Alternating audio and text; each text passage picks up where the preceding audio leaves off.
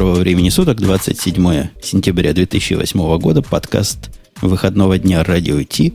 Без сомнения, лучший IT, хай-тек и какой угодно. Просто лучший подкаст, самый старинный и самый проверенный хай-технический подкаст. И с вами такие же проверенные, старинные и, несомненно, лучшие ведущие в лице Бобука из Москвы и Умпутуна из Чикаго, который вот уже 105 выпусков, в общем, с нами. Э, я надеюсь, что еще 105 хотя бы будет. Э, многие тут меня попрекались за то, что я каждый раз говорю эту фразу, но я правда очень надеюсь. У нас сегодня состав сокращенный, хотя с одной стороны полный. То есть в таком составе мы э, десятки, десятки десятков подкастов проводили. Коллега Грей по своим причинам к нам не может присоединиться, но он к нам присоединится как только так сразу, поэтому инсинуация о том, что слушатели, не слушатели, соведущие подкаста, когда выходят в ранг ведущих, сразу его бросают, они всего лишь инсинуации. Он к нам вернется, верьте, и он придет. И я надеюсь, что он просто никуда не денется, потому что ему далеко не убежать. Я его в любом случае найду. У меня есть его телефон сотовый, э, мобильный, городской, э, корпоративная почта, общественная почта и, в общем, все контакты, которые только можно придумать. Он не спрячется. Ты слышишь, Сереж, у нас длинные руки. Подожди, а IM у тебя есть его? IM? IM. А, я думаю, у меня тысячи этих IM. Ух ты, круто. И я тут смотрю на наши темы и даже не знаю, с чего начать. Потому что начать хотелось бы, конечно, с главного. Я думаю, ты согласишься, что главное это все-таки не то, о чем подумали наши слушатели, а совсем-совсем другое.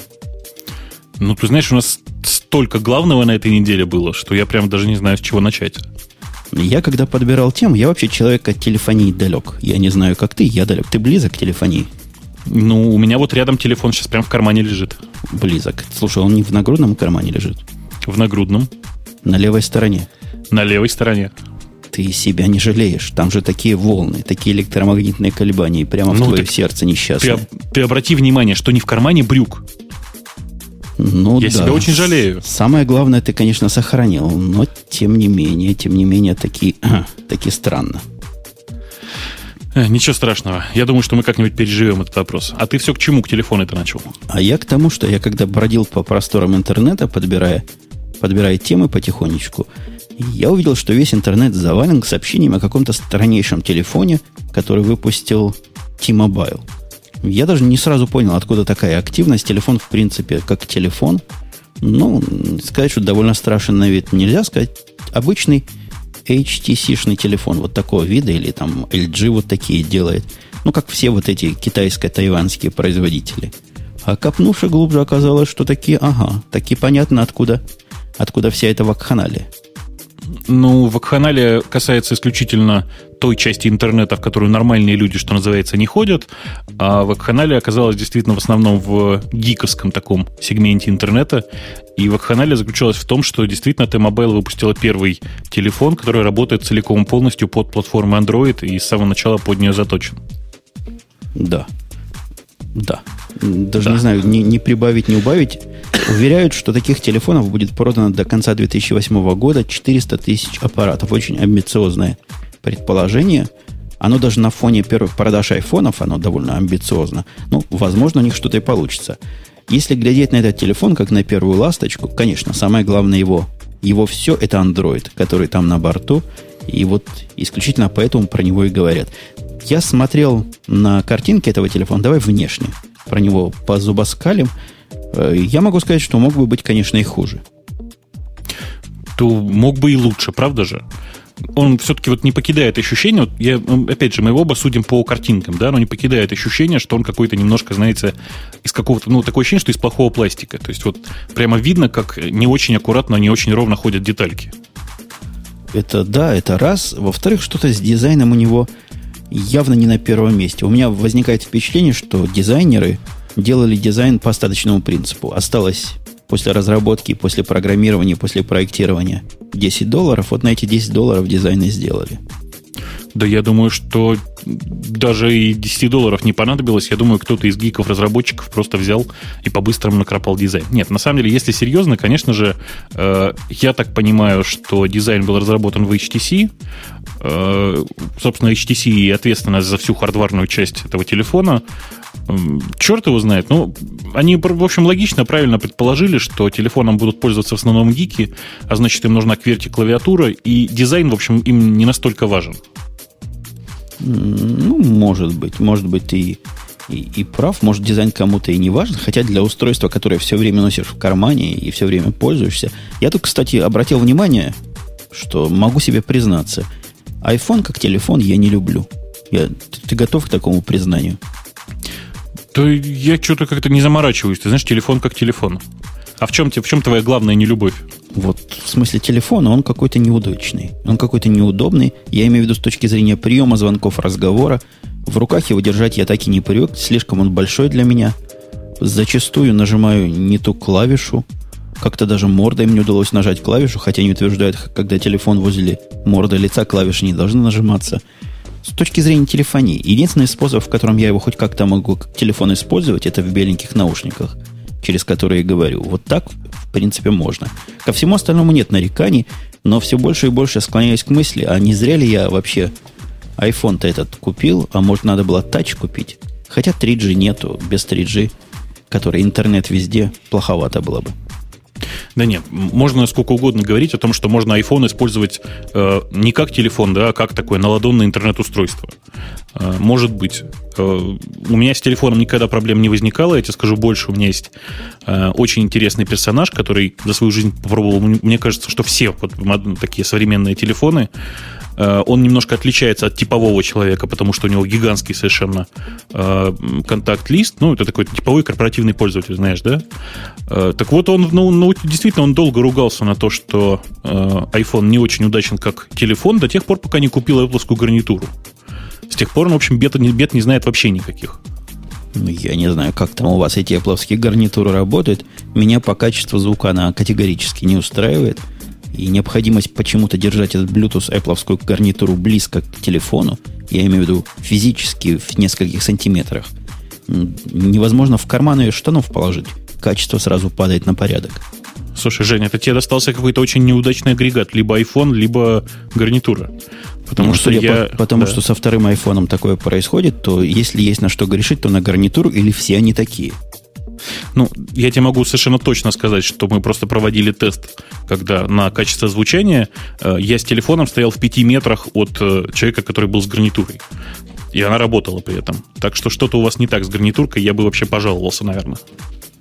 Это хорошая мысль такая свежая. Э, хотя с гарнитуром у меня тут отдельный разговор есть, отдельная история. Может, ее тронем либо в после шоу, либо там дальше. Давайте дальше к андроиду. Цена устройства 179 долларов с контрактом на 2 года, что раза в два где-то дешевле, чем его прямой конкурент iPhone. Хотя он сам себя конкурентом iPhone вроде бы и не позиционирует. Да, мне кажется, что глупо предполагать, что Google собирается конкурировать с Apple в, телеф... в области телефонии. Я уже просто неоднократно говорил, что мне кажется, эти две компании никогда друг с другом конкурировать не будут напрямую. Связано это в первую очередь с тем, что ну, очень большой кусок э, реально очень большой кусок совета директоров у Google и Apple пересекается, а такие, такие решения обычно принимаются, как вы понимаете, советом директоров. И им, в общем, обоим просто не слишком выгодно э, конкурировать друг с другом. Поэтому, конечно, это телефон совсем из другого сегмента, как мне кажется. И они пытаются его тщательно позиционировать как э, телефон для такого, типа для нормального сегмента, для тех, кто чаще звонит. Да-да, телефон для того сегмента, в котором еще принято использовать именно телефоны для звонков, а не для развлечений. Вот, по-моему, они хотят в этот сегмент, в этот относительно недорогой, внести всю мощу этих коммуникаторов, смартфонов – и всего этого хозяйства. Тут они, кстати, тоже говоря, не первые, неоднократно пинаемые нами с тобой э, Palm со своим Трио, по-моему, это называется, такой маленький. Не, не трио. Да, да, трио. Трио, трио, да? трио. А, подожди, или маленький совсем. Который за 99 долларов Централ, был. да? Централ. С центра, точно. Вот с этим они туда тоже пытались или пытаются выходить, говорят очень удачно, хотя я вокруг себя признаков этой удачи не вижу, ни о чем это особо не говорит, не вижу просто. Вокруг меня все либо на айфонах, либо на BlackBerry. А, ты просто немножко на другой рынок смотришь. Ты смотришь на такой более продвинутый корпоративный рынок, а они все-таки нацелены на типа там на молодежь, на домохозяек, на тех, кому все это не нужно. На рынок блондинок и, и рыжих. Да, наверное, так. Но я вот, посмотрев на презентацию андроида, не готов сказать, что блондинка в состоянии этим пользоваться, честно. То есть, если телефонный компонент показался плюс-минус адекватным, то все остальное, ну, не знаю. По-моему, в айфоне это как-то очевиднее, правда. Управление вот этим джойстиком, который у них там есть, напоминает, мне лично напомнило худшее решение по попытках использовать джойстика или нечто подобное на, на джойстик. И если ты помнишь, была такая модель у HP 4700, э, угу. такого не телефона, но просто Pocket PC. Там а, был, и там тачпэд был, да? Там был тачпэд. Это, на мой взгляд, это было самое неудачное конструктивное решение за все время изготовления HP-шных э, наладонников. Это наладонники у вас назывались, я правильно их сказал? Ну да, это называлось наладонники, и я отлично помню тот момент, когда этот, э, собственно, девайс вышел, и я тогда тоже совершенно не понимал, зачем приносить какой-то непонятный тачпэд э, туда, где есть активный экран. Точно, совершенно непонятно, совершенно это странная затея. Единственное, о чем я тогда думал, что будет удобно листать книжки, оказалось совершенно ужасное, непользуемое устройство. Здесь же есть джойстик круглый, который, мне кажется, со штанами и с рубашками плохо совместим. Да черт его знает. Видишь, пока не пощупаешь, не поймешь. Мне кажется, что нам с тобой нужно подождать, пока появятся там реальные физические образцы для того, чтобы поковыряться в этом деле. Потому что прямо сейчас непонятно реально, что, что вообще и к чему этот телефон нужен. Ну вот сейчас, что реаль, да. реально угу. понятно, что этот телефон это первая ласточка в ряду. И это как раз сильный удар по некой монополии и некой закрытости. Хотя трудно назвать сегодня iPhone, Apple iPhone закрытой платформой, но вот эта штука будет бежать, может бежать на чем угодно. Будет выглядеть примерно одинаково, будет работать примерно одинаково. Программы, видимо, будут совместимы, несмотря на то, что железо, которое там внизу, оно разное для всех. Это сложно переоценить. Это с точки зрения открытости, это, конечно, сильный шаг вперед в сторону открытой платформы. Я, понимаешь, чуть-чуть глубже представляю себе, как устроена эта самая платформа, и она на самом деле не настолько открытая, как нам бы всем хотелось. А, то есть она не более открытая, чем, скажем, iPhone. А, потому что ты не можешь взять э, там полные, полные сорцы андроида и посмотреть, что к чему. Понимаешь, да? Они выпускают, то есть э, если открытое подразумевает и открытый процесс разработки в том числе, то Android вовсе не с открытым процессом разработки. Там есть ограниченная команда, которую, в которую принимают, собственно, все это, всех этих разработчиков, и э, совершенно неочевидный процесс выпуска э, свежих версий. Вот, то есть, грубо говоря, сейчас вот вышел Android, э, вышел G1 на, на свежем Android. Этот Android еще не роздан людям в виде сорцов. Понимаешь? Но это в сторону идеологии. Это скорее в сторону интервью с тем бородатым, который у нас дальше есть. Но вот в сторону того, что с разным микроядром, или как они вот это внизу называют, нижним уровнем, который написан производителем, все остальное можно ставить как есть, оно все будет работать. Ну, это же круто. Э, наверное, это круто, хотя я слабо себе сейчас представляю вот тот софт, который работает на обычных телефонах, которые вот только звонить умеют, да? И зачем все то, что сейчас нагромождено в андроиде, нужно на этом обычном телефоне, не очень понимаю. А нагромождено нам там примерно то же самое, что на айфоне, насколько я понимаю. Концептуально, с точки зрения аппликации, оно тоже где-то близко. У них есть свой App Store, который называется Android Market. Там 1700 программ. Насколько я понимаю, можно не только через него, а можно и напрямую ставить. Нет таких ограничений э, довольно жутковатых, как в App Store есть. С одной стороны плюс, другой минус, но вот такой факт. Количество программ, мне кажется, уже сравнимо с количеством под iPhone. Хотя сколько под iPhone, я не знаю, честно скажу. Нет, пока не сравнимо, ну то есть цифры примерно одного порядка. Да? Здесь говорят примерно о двух тысячах, а там за 10 уже перевалило давно. А, тут проблема-то не в этом. Проблема в том, что э, Apple магазин, он, собственно, ну, App Store, он, он премодерируемый. В нем есть понятная вполне себе модерация, она может быть там по-разному оценена, тем не менее она есть, и, это, собственно, качество продукта кто-то валидирует, и в случае, если, ну, не знаю, будет найдено какое-то шпионское программное обеспечение, да, оно довольно быстро извлекается из э, App Store. Э, здесь же, собственно, с этим Android Store никто не понимает, как, как вообще это все устроено и кто, кто занимается мейнтейн, мейнтейнсом всего этого хозяйства. В общем, совершенно не открытая, не, не очевидная схема. Э, она с App Store и вообще с Apple с самого начала была неочевидна, и все знали, что она неочевидна. Здесь же от Google ожидали, в общем, нечто большего и нечто более открытого. Все-таки, когда человек, когда кто-то заявляет «Don't be evil», нужно, в общем, придерживаться этого э, утверждения. Не, но с другой стороны, это типичное, типичное противоречие между демократией и безопасностью. Вот вам тут демократии побольше, с безопасностью похуже. Что установили, сами виноваты. Ну, вот так вот примерно. Меня вот что интересует больше. В последних айфонах, которые вот в прошивке 2, с чем-то, которая там вышла, которую, наверное, можно считать первой продакшн прошивкой, программы перестали валить телефон – Просто перестали. У меня нет ни одной программы, которая вызвала бы зависание или перезагрузку или какие-то другие проблемы. А никто не знает из тебя и из меня, как с этим с андроидом. Или пока опыта маловато? Ты видишь, там все проще, потому что э, программа не может уронить телефон. Вообще, вся прелесть того, что, что там все написано на Java, что максимум, что ты увидишь, это там, если сильно покопаться, stack trace. Ты понимаешь, да? Э, я уже как-то давно отвык от того, чтобы Java машина падала, падала именно сама по себе, как машина. Подожди, а, подожди, а да. while, while true и пустой туда вовнутрь это как независимый ну, ну, Жень, ну ты же понимаешь, что это от скедулинга зависит, да? Если это там свои собственные какие-то треды и свои собственные процессы, то грохнуть их не, не, не тяжело. Ну, если думали об этом, то, конечно, не тяжело, это да. Ну, я надеюсь, что они об этом думали. Вот в Google Chrome они, об этом не думают, если ты знаешь. А здесь, собственно, наверное, подумали, потому что все-таки это не вещь не, не совсем для гиков, а для обычных людей. И они как-то не очень понимают, как это так вдруг ни с того ни с сего телефон нужно перезагрузить. Вот у него есть еще свой аналог, кроме того, что у, у, у Google есть аналог App Store, у телефона есть аналог, аналог ITS или iTunes.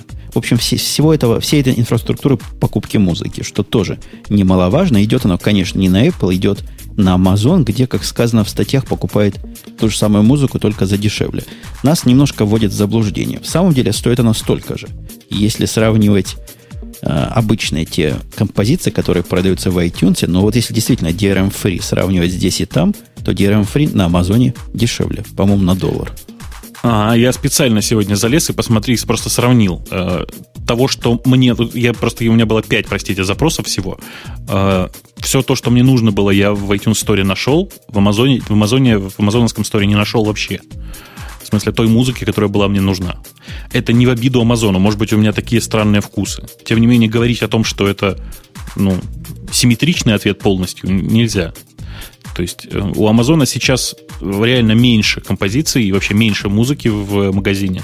Я думаю, что они этот, этот банк будут расширять, особенно если этой платформой кто-то будет пользоваться.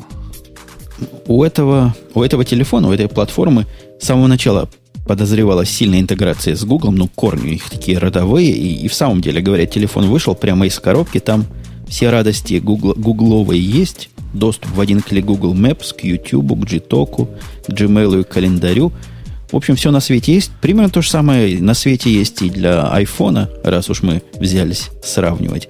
Но здесь оно есть и работает. Хотя говорят, что синхронизация с десктопными приложениями, что за приложения такие десктопные, если про Google говорим, вроде бы не все хорошо, то есть вроде бы все совсем плохо, ни с какими десктопами оно никак не синхронизируется.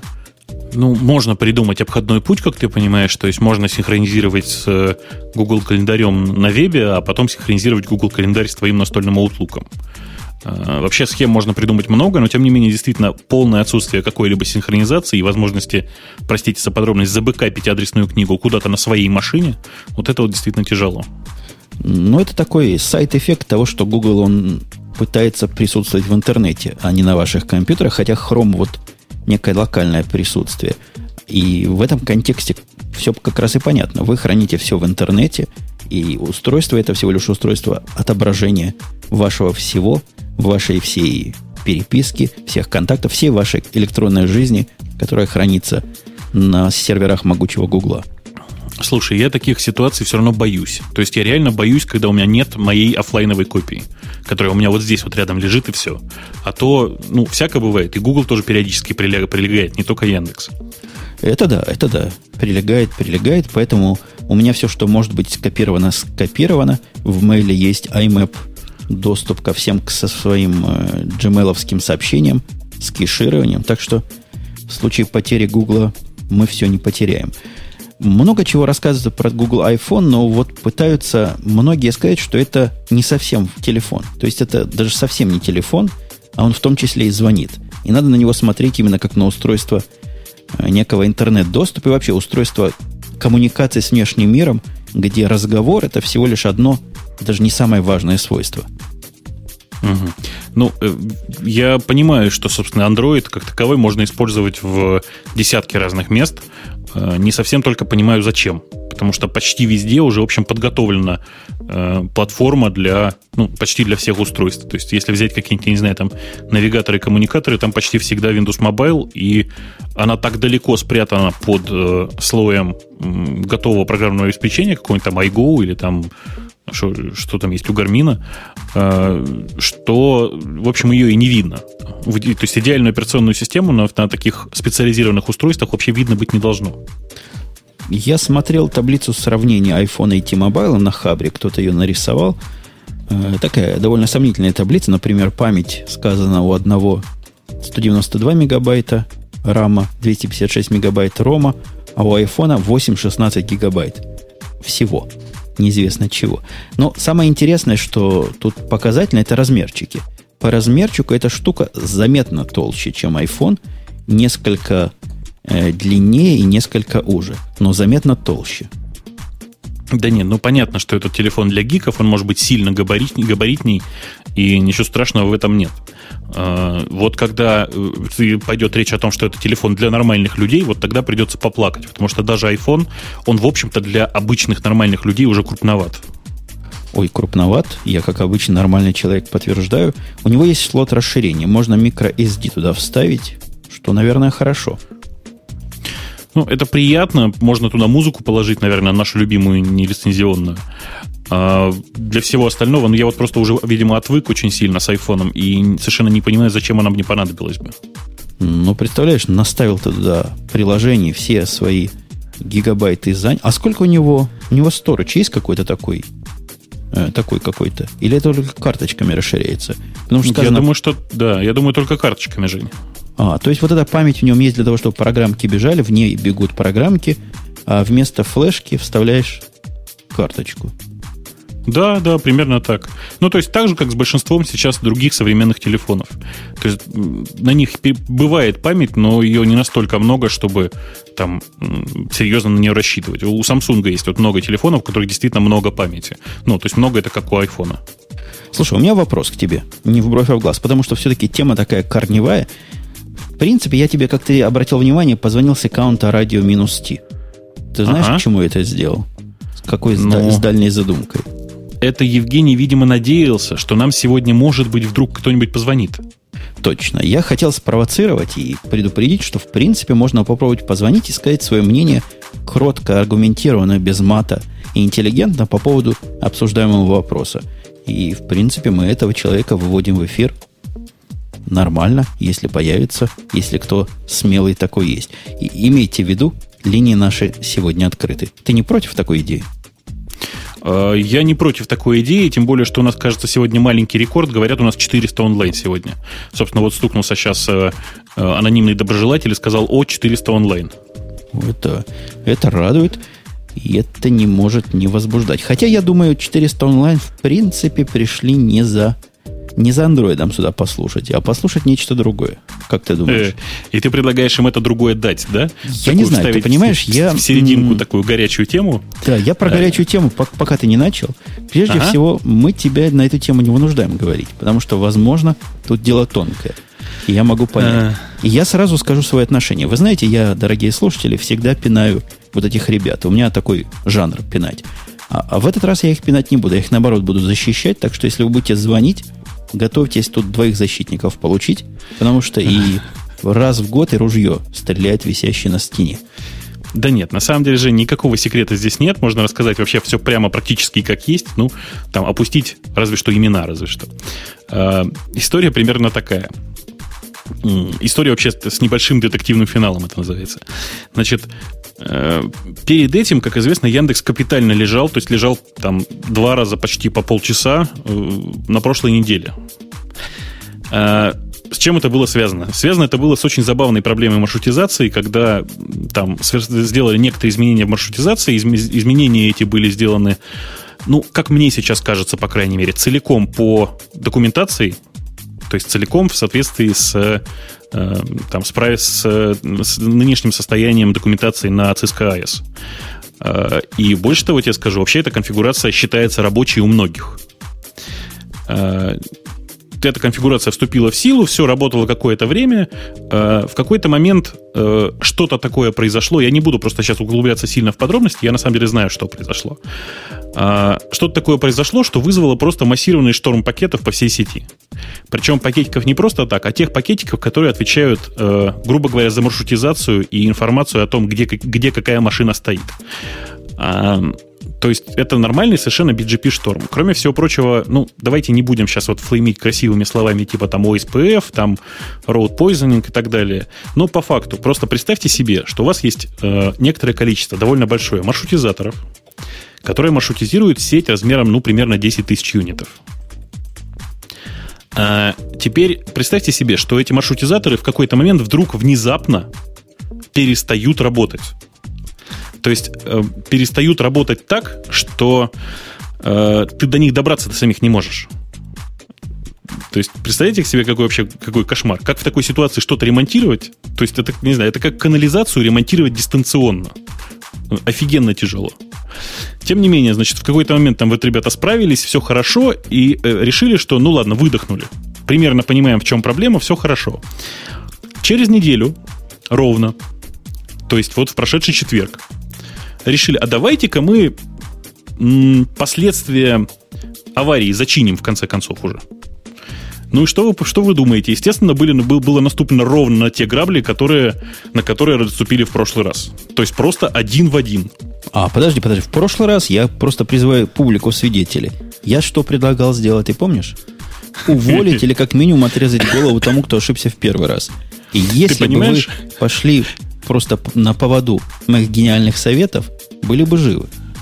Ты понимаешь, какое дело? Проблема в том, что в этот раз на, этот, на эти же грабли наступил другой человек. И больше того я тебе скажу, я, в общем, больших специалистов в, в этой области вообще не знаю. То есть на, сильно больших случаев, сильно таких вот таких специ, сильных специалистов по CSKS и вообще по, э, там, по сложным системам маршрутизации я не знаю, реально. В результате катастрофическая система. Э, то есть маршрутизаторы практически не работают. Наши ноки, там, наши люди, которые занимаются всеми этими сетями. А, знаешь, вот бывает такое, такая ситуация, когда люди судорожно работают, да? Так вот, я специально заглянул в их комнатушку. Они судорожно сидели, у них глаза бегали по экрану, руки от клавиатуры. Представляешь? Ужас. Я, ужас. Я в такой... Э, да, и при этом ничего не работает. Я, я, просто у меня похолодело просто все реально. Можно снимать есть, фильм «Хакеры». Вообще просто. То есть это, это, просто было, это просто было реально страшно. Тем не менее, я просто я в восторге от того, что они нашли, в общем, собственно говоря, эту проблему. И в этот раз они ее действительно зачинили, потому что, ну, потому что просто нашли. Сейчас вот я вот постучу по дереву, внимание, это будет не моя голова. Э, так вот, э, собственно, я все к чему. Самое это интересное во всем и во всей этой ситуации, это не то, что Яндекс падал, потому что, ну, со всеми случается, вообще реально со всеми случается. У нас и Google периодически лежит, как вы знаете. А, собственно, самое это смешное, это то, что параллельно с этим началась совершенно дикая эйфория в интернете. Какие-то замечательные ребята написали просто реально потрясающий фейк. Я не знаю, ты видел его, нет? Ты фейк-то фейком. Ты лучше скажи, от, от чего у вас 6 тысяч юнитов сгорело, если, если это всего лишь BGP проблема. А, значит, ничего не горело, слава богу. А, вообще, я думаю, что трезвые люди, прочитав этот текст, в общем, сразу же поняли, что э, очень приятный и очень смешной фейк. Давайте я вам вот издалека расскажу. Вот если представить себе, что 6 тысяч юнитов сгорело, то ни один поставщик в Москве больше 100 машин за раз вам не поставит сейчас. Так не бывает. Э, поэтому ну, как бы, мы, конечно, очень хорошо подготовлены к деградации, да, и у нас, наверное, можно там из 10 тысяч, ну, там, ну, 2, ну, 3, ну, даже, наверное, 4 тысячи юнитов выключить, так, чтобы пользователи этого особенно не замечали. Вот. Ну, как-то, вы знаете, нет, не горело у нас ничего, слава богу. Слушай, ты нам опять голову морочишь, потому что всем известно. Достаточно двух серверов, чтобы Яндекс как-то мог работать. Или даже одного, если бы Подожди, подожди, хотите. одного, но там должен быть Интернет Explorer. Мы не заплатили Интернет Эксплореру. Ага, вам на, на винды не хватило денег. Кстати, вам не хватило денег и на продление вашего домена, я тоже слыхал. Тоже весь мир Ой, об этом кричит. Ну да, еще раз, дорогие друзья, вы знаете, что у нас доменами занимается компания RootCenter, которая, собственно, и является одним из главных, собственно, регистраторов э, российской сети. Э, для серьезных крупных клиентов, конечно же, э, там все, все их домены продлеваются автоматически просто по факту. Как только срок подходит, его раз и продлили. Ты думаешь, что вот это объяснил, да? Ты объяснил вот этими научными словами, почему сервис, которому такие завышенные ожидания, я думаю, ожидания завышенные. Я лично ничего не вижу плохого в том, что полежали. Полежали конечно, денек, я бы по-другому заговорил, но час, как я видел, вы внизу, ну, нормально, бывает со всяким. У нас гораздо более э, критичные сервисы и такие, которые не то, что от которых люди жизни теряют, но деньги миллионы теряют, бывает частенько внизу. А тут Яндекс какой-то, подумаешь, поисковик. Ну, не найдете вы Яндексом. Идите в Рамблер, куда все девочки ходят. А у, у тебя девочки в Рамблер ходят? Только там и сидят. Мы вчера смотрели фильм с женой, который называется, по, Apple TV купили, называется то ли, dot, то ли fear.com, что такое, страх или ужас.com. Я не знаю, ага. шел ли у вас такой в разделе ну, жутики. что-то такое лежало, лежало, да. Там главная идея в том, что когда заходишь на определенный веб-сайт, после этого тебе 48 часов жизни остается. Я же не на полном серьезе говорил, что наша версия вот этого фира это Рамблер. Ты, говорю, заходишь на Рамблер, смотри, часы твои сочтены. Да. Э, знаешь, вообще ситуация с падением Яндекса в России, она очень забавная, потому что большая часть людей, когда лежит Яндекс, считают, что у них что-то не так с интернетом. Э, я, собственно, как в очередной раз узнал, что Яндекс лежит вообще, просто я в этот день болел и сидел дома, не собирался, в общем, никуда идти. Э, позвонили. Позвонил, у меня знакомый работает в саппорте одного из крупных московских провайдеров. Говорит, слушайте, что у вас там такое происходит? У нас колл-центр взорвался, все звонят, говорят, интернет не работает. Так вот, это настоящий фильм ужасов, ты же понимаешь. Конечно. Они на вас не переводят прямо человека за человеком. Ну, как они попробовали бы. Вообще у нас на время этой самой аварии сидела одна или две девочки на телефоне, которые брали трубку и просто на автомате говорили, нет, извините, у нас временные неполадки, мы временно не работаем. Подожди, подожди. Я читал в этом замечательном блоге, что вы вообще закрыли свои связи, не говоря о том, что мышки у вас отобрали, как личное оружие. А в самом Подожди, деле, с мышками и, и вы там такого и, напрограммируете, ужас. И телефоны еще отобрали, не Телефоны тоже отобрали, правильно, нечего болтать. Угу. Угу. Э, нет, а вообще, собственно, этот фейк, который там появился, по-моему, вот, называлось что-то форум у Алены, что ли, э, совершенно замечательный фейк, и мы уже тут настроили некоторую теорию конспирации. Дело в том, что мало кто замечает, но этот фейк начали писать в час дня, а авария случилась где-то часов, наверное, в 6, что ли, примерно так. Слушай, а вы их судить не будете за клевету, искажение и всякое Зачем? прочее? Зачем? Зачем? Ну, это же как, как, за, как за научную фантастику судить, ты знаешь. Смысл? Да. Э, если вы, дорогие слушатели, хотите ему что сказать, телефон открыт, хотя вряд ли после такого полного объяснения вам, вам чего-нибудь захочется сказать. А мы пока переходим дальше на ожидаемую, по-моему, темку такую. А, нет, давай до ожидаемой темки – Обратил ли ты, коллега, внимание, что по телевизору вовсю идет реклама Microsoft? Или это только я могу обратить внимание? Я думаю, что только ты можешь обратить внимание, у нас здесь рекламы нет. Э, реклама Microsoft началась с этого ролика известного, который там то ли 3, то ли 4 минуты, вы наверняка его, дорогие слушатели, видели в YouTube. Ты видал этот ролик, где Билл Гейтс с этим Сенфилдом, по-моему, вместе пытаются жить обычной жизнью? Ролик... А, да-да-да-да-да. Ролик он, абсолютно нас... ни о чем. Ага, он у нас только в Ютубе, конечно же, ходит, и действительно ролик на фоне, простите, iMac выглядит очень бедненько. Ну, многие хвалили о том, что там столько разбросано скрытых намеков. Они, видимо, такие скрытые, что даже я не понял, хотя хотя, в принципе, человек не последний в раскрывании скрытой информации. После этого они выпустили нечто попроще. Рекламу, которая IMAPC называется, доходила она до вас. У нас она в прайм-тайм везде торчит, на всех каналах, не увидеть ее невозможно. Слушайте, но это, это у вас. У нас ее показывают только по Ютубу, слава богу. Потому что, по-моему, она чудовищная совершенно. Э, я, мне кажется, что им нужно просто бросать все это хозяйство, заказывать где-нибудь в Сачин Сач нормальную рекламу, потому что это AMPC, это жалкое подобие левой руки. Ты понимаешь, она, с одной стороны, она тоже для тех, кто понимает. То есть, она явно вторичная, эта реклама ничего нового своего там нет. Там все люди, если вдруг кто не видел, говорят, я PC, я там делаю то-то, я там такой-то, такой-то. То есть известные люди, известные в каких-то узких кругах, например, мне там был известен Тони Паркер, трижды чемпион NBA, его жена тоже была известна.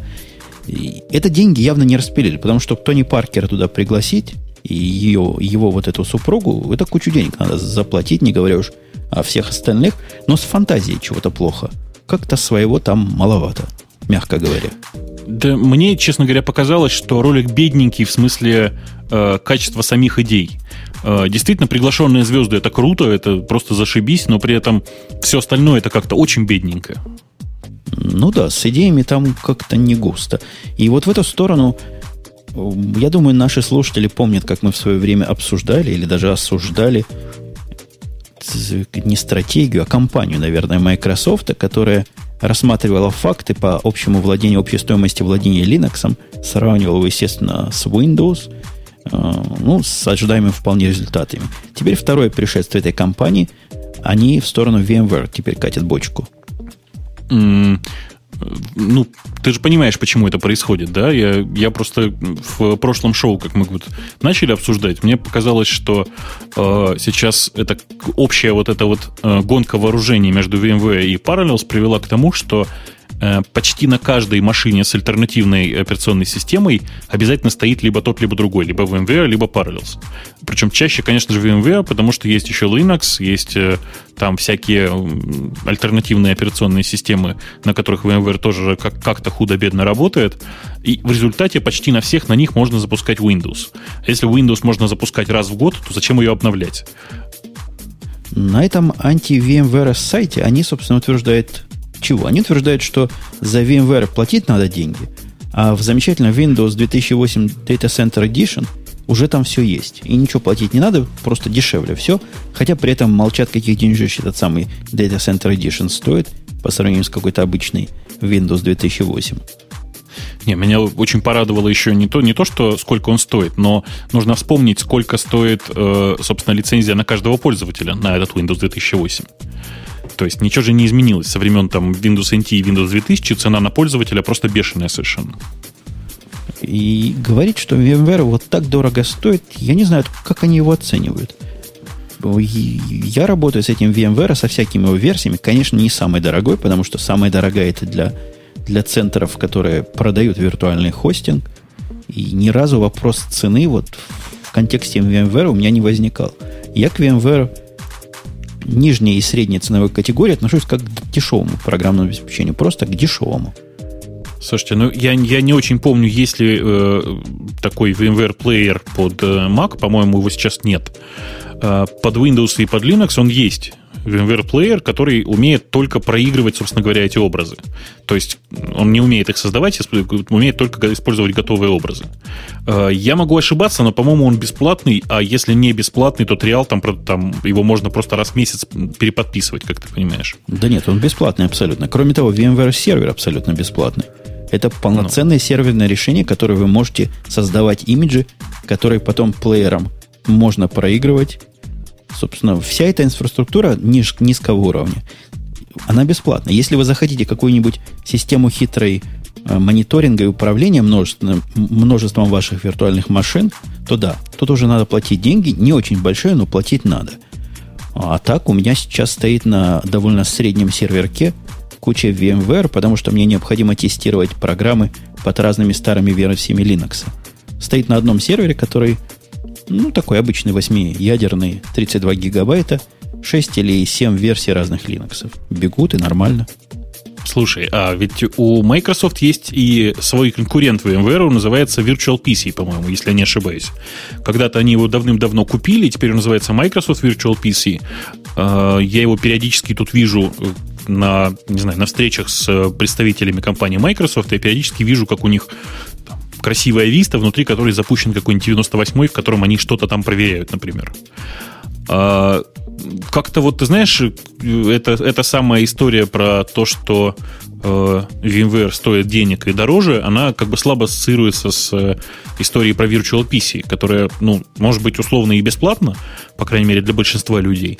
Э, тем не менее, в общем, от, отличается сильно, в сильно худшую сторону от VMware. Там, там издевается в чате о том, что средненький сервер 8 ядер 32 гигабайта. А, а чего, собственно? В самом деле это средненький сервер. Сегодняшний, сегодняшняя реальность такова, что вот подобный сервер стоит совсем маленьких денег. Настолько маленьких, что сервера похуже покупать уже и не надо, в общем. Ну, это действительно сейчас просто средний покупаемый сервер. Вот те, кто думает, что это сарказм, вы забудьте те сервера, которые покупают одиночки, что называется. Вспомните о тех серверах, которые покупают компании. И большинство компаний покупает именно так. 8 ядер, 32 гигабайта. Причем у нас в конфигурации такой сервер идет как low-end. Ну, вот уж если, если уж по, по, пораскинуть своими, чем это, или кто дальше, или у кого больше, у нас такой сервер идет как веб-сервер. То есть на front-end, на не самые тяжелые задачи, туда, куда тяжелее, мы ставим HP 580 какой-то серии. А вот этот, о котором мы сейчас говорим, двухпроцессорный, каждый квад, это 300 какой-то серии. Так что ничего в этом удивительного нет. Да, да, зионы у всех зионы. Как, как же еще? Как же не зионы? Есть у нас другая тема, которая как-то тихо прошла, я ее с трудом выковырил. Хотя тема для нас и для вас, дорогие пользователи Мака, важна. Я говорю про GDK+, нативный build, релиз, всем радоваться и бегом перекомпилировать свои программы. Ну, как-то, собственно, сообщество не очень активно, так не очень хорошо приняло действительно э, историю с GTK. Я, честно, очень рад, потому что я, я вот просто поставил скачиваться прямо перед выпуском, уже скачалось, надо будет просто попробовать собрать GIMP ы и всякие такие альтернативные приложения. Э, я, честно, очень болел. Я очень болел из-за того, что нет GTK под Mac в нативном виде. Э, до сих пор сейчас под ним довольно много проблем, вот даже вот с этим свежим билдом, я просто тут посмотрел пару, пару приложений, э, но большая часть багов, они довольно смешные. Э, если ребята продолжат в том же духе и смогут адаптировать GTK для более нативного, что ли, вида под Mac, то сообщество Mac-разработчиков довольно активно начнет на нем писать, потому что это действительно, ну, это сейчас очень кроссплатформенный э, тул. Его можно только с Qt сравнивать сейчас по кроссплатформенности. Но Qt, прямо скажем, не особо популярен среди писателей аппликаций под Mac, исключая, конечно, Яндекс с их э, сомнительной Я онлайн, да, эта штука называлась? Угу, угу. Да, то есть таких, как вы, таких, как вы, отщепенцев раз-два и общался. И я не думаю, что на GTK Plus кинуться писать, а вот кинуться портировать, это возможно. Те, для кого Mac просто еще одна Unix-платформа, может быть, они и запортируют. Пока действительно выглядит страшно. Я смотрел на скриншоты тех первых программ, которые перекомпилировали.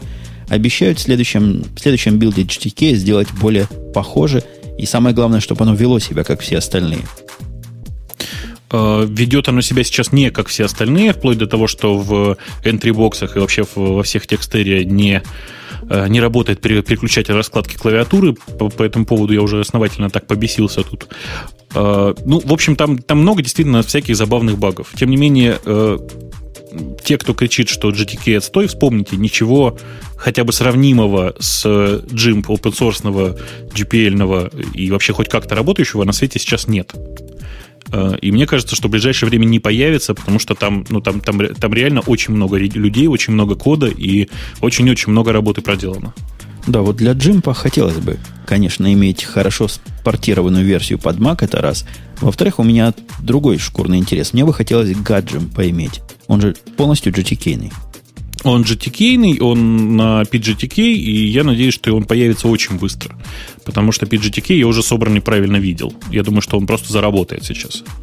Прекрасно. Как появится, будем ставить, потому что хороший, легенький клиент. Мне он всегда казался, во всяком случае, таким. И всегда, не всегда, а прямо сейчас все мои Linux, где, где есть человеческое лицо, они всегда с гаджемом стоят. Э, ну что, тронем, тронем слух? Давно мы слухов не трогали. Давай, давай. MacBook Pro, говорят, наступает. Новый MacBook Pro, который вам всем голову повернет. Слух, по-моему, вторичен. То есть мы уже первый раз о нечем таком говорили. Но теперь он, он теперь какой-то со степенью подтверждения, с какой-то картинкой замыленной и сомнительной появился. А, картинка очень, действительно, очень, очень интересная, потому что очень похожа на правду, во-первых. Ну, правда, очень похожа на правду. А, во-вторых, э, меня-то она очень радует клавиатурой. Мы отсюда цвет, видим, цвет... что клавиатура да. похожа на макбуковскую. Да, вот в этом-то и дело. Я уже как-то привык к MacBook Pro клавиатуре, как-то ее особо не ругаю, хотя, конечно, как беру MacBook своего мальчика, сразу радуюсь. Кстати, маленькое обновление. Одной из основных причин для меня перехода на MacBook Pro было отсутствие Java 6, то есть 1.6. Она теперь появилась. Так что если вы вдруг хотите и рассуждаете, какой компьютер использовать для development на Java, вполне можно и MacBook использовать. Ничем особым по производительности он, прямо скажем, для девелопера не отличается. При этом легче, меньше, как-то как удобнее и носибельнее. А, на самом деле, конечно же, и раньше можно было под MacBook собрать, э, собственно, 1.6. Э, тоже, ну, это была некоторая проблема, но... Ты подожди, как же собрать? Да. Была, конечно, сборка, которая называлась ну. как-то, работала через пень-колоду. Ну да, была. Ну, можно было на самом деле и самому собрать, конечно же. Э, готовая сборка тоже была, но действительно, сейчас просто в апдейтах приехало, приехало свежее обновление с, собственно, со свежей Java. Ну да, Java 1.6 официально не ставилась, официально не поддерживалась на 32-битную платформу. Теперь да. Я говорю про самые старые MacBook. Потому что новые они тоже 64 бита, по-моему, да, уже? До да, сейчас 2 все, core. что уже, да. Да, да, да. Да, это только, только действительно для таких старичков самой первой моделью. Так вот, что мы можем рассказать про эту картинку и про описание, что MacBook Pro новый, как и ожидалось, алюминий, стекло, и черная окантовка, если это не, не фейк и не фотошоп. И ты видишь, что на тачпеде картинки какие-то изображены.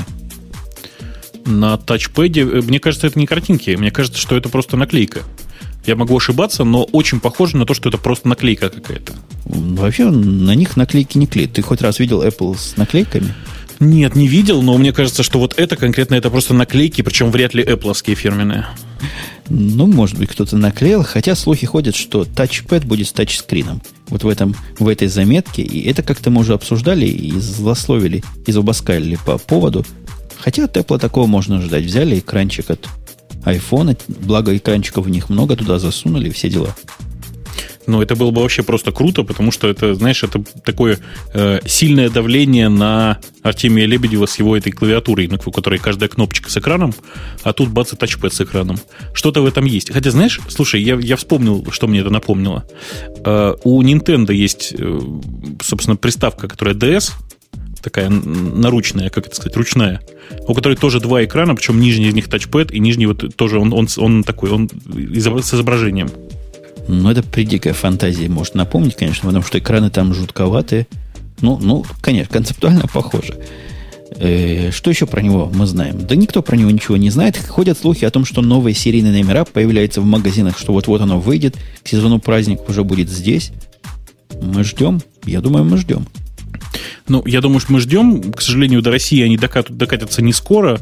А, а так я чувствую, что у нас довольно многие люди захотят по-быстрому-по-быстрому обновиться только из-за клавиатуры.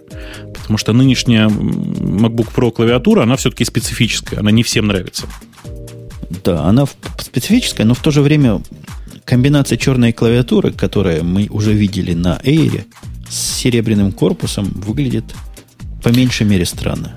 Согласен, выглядит совершенно порнографически, тем не менее, ты знаешь, перекрасить клавиатуру гораздо легче, чем встроить туда клавиатуру от другого ноутбука. То есть у вас будут такие на Руси умельцы, которые будут перекрашивать клавиатуру в серебряный цвет или в какой-то белый цвет. Белая, Слушай, она была бы более, гораздо более адекватна здесь. Я тебе уверяю, знаешь, вот я, я больше чем уверен. Поставить на поток, если найдется больше 10 клиентов, то за 30 баксов просто каждую клавиатуру хоть в розовый цвет. А в прошлый раз мы обсуждали слух, даже не слух, а какое-то намерение о том, что IRX покажется. Что за IRX мы знать не знали, видеть не видели. И вот появился. Что за RX такой? Ты про него читал, ты про него видал? Я про него читал, я больше того даже про него видео немножечко посмотрел, тут мне прислали ютубовскую ссылку. Э, на самом деле это довольно забавное устройство. Э, забавное оно тем, что э, оно довольно большое, то есть оно там порядка 10 дюймов размером у него экран. При этом это, ну, то есть, понятно, это типовое устройство с, с электронной бумагой.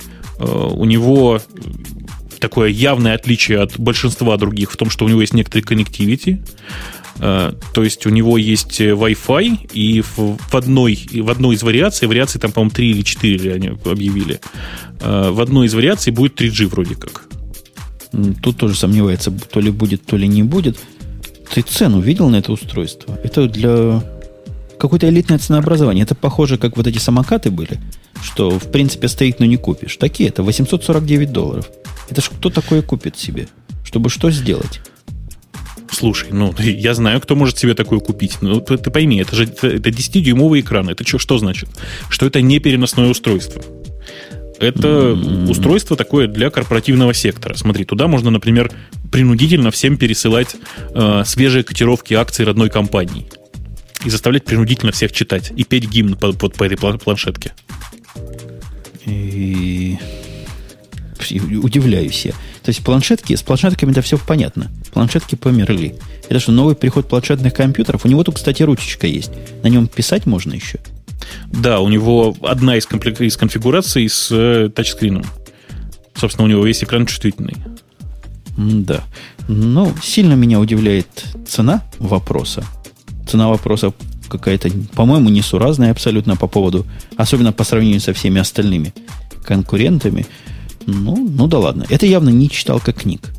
Это явно совсем другого класса устройства, потому что по читалку трудно увидеть такого читателя, который будет платить 850 долларов.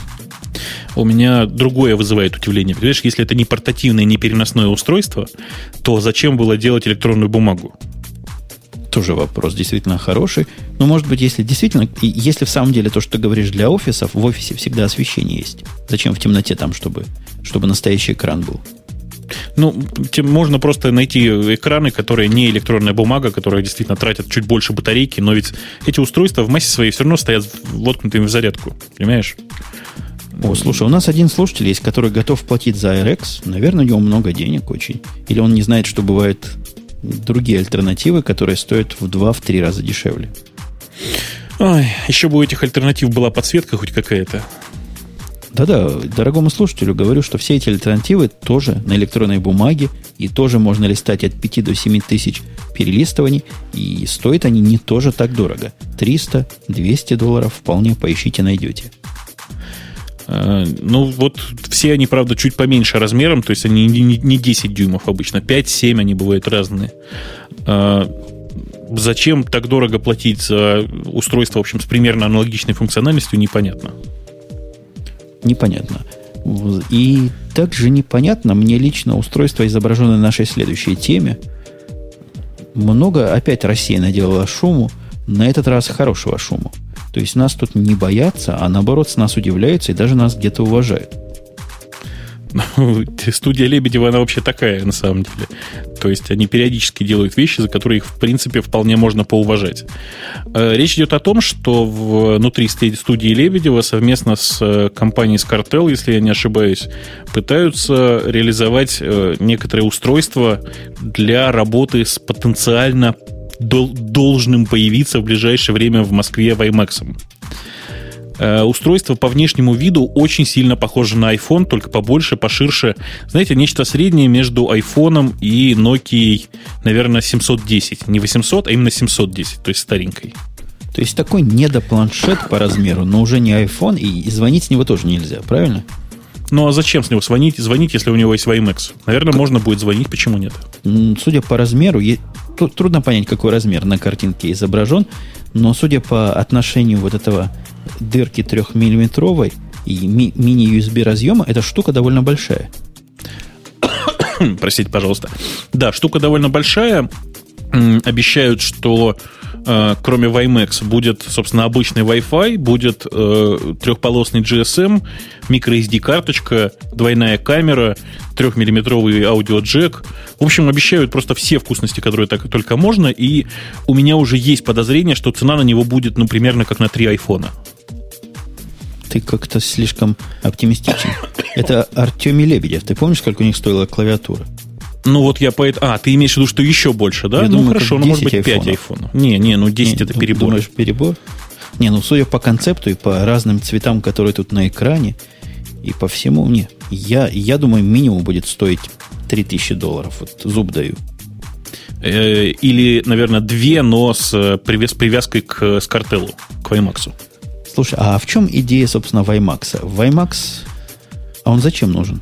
Ну, если говорить очень-очень грубо, на самом деле я очень фиговый в этом специалист, но если говорить очень-очень грубо, WiMAX это примерно как Wi-Fi, Wi-Fi, только с очень большим покрытием. По, то есть э, количество точек WiMAX, которые нужно установить, оно минимально. Понятно. А в чем принципиальная разница WiMAX для... Я, имею в виду вот это конкретное устройство, и 3G. Если у нас есть 3G и есть такое, такая штука, чем нам 3G не подходит? Это ну, очевид- очевидно, чем. Очевидно, нет, дело не в скорости, очевидно, чем. 3G. Да, дело в том, что у нас нет 3G, во-первых. Во-вторых, э, даже если бы было 3G, то 3G у нас находится в руках сотовых операторов, а э, это, собственно, ну, стоит, это стоит отдельных денег. Кроме того, WiMAX значительно легче продавать, в том смысле, что ты приходишь и говоришь, да что такое 3G? Ты что, через сотовую связь, как это, как GPRS, что ли, пользоваться будешь? Вот тебе настоящий Wi-Fi. Это же очень легко и красиво можно продать. Ну, может быть. Хотя, опять же, меня тут терзают смутные сомнения о том, что пока это устройство выйдет в продакшн и в продажу, если оно выйдет, в чем я лично очень сомневаюсь, у вас Wi-Fi точки, открытые со всех сторон, настолько появятся, что там, где WiMAX ты думал воспользоваться, сможешь воспользоваться честным Wi-Fi.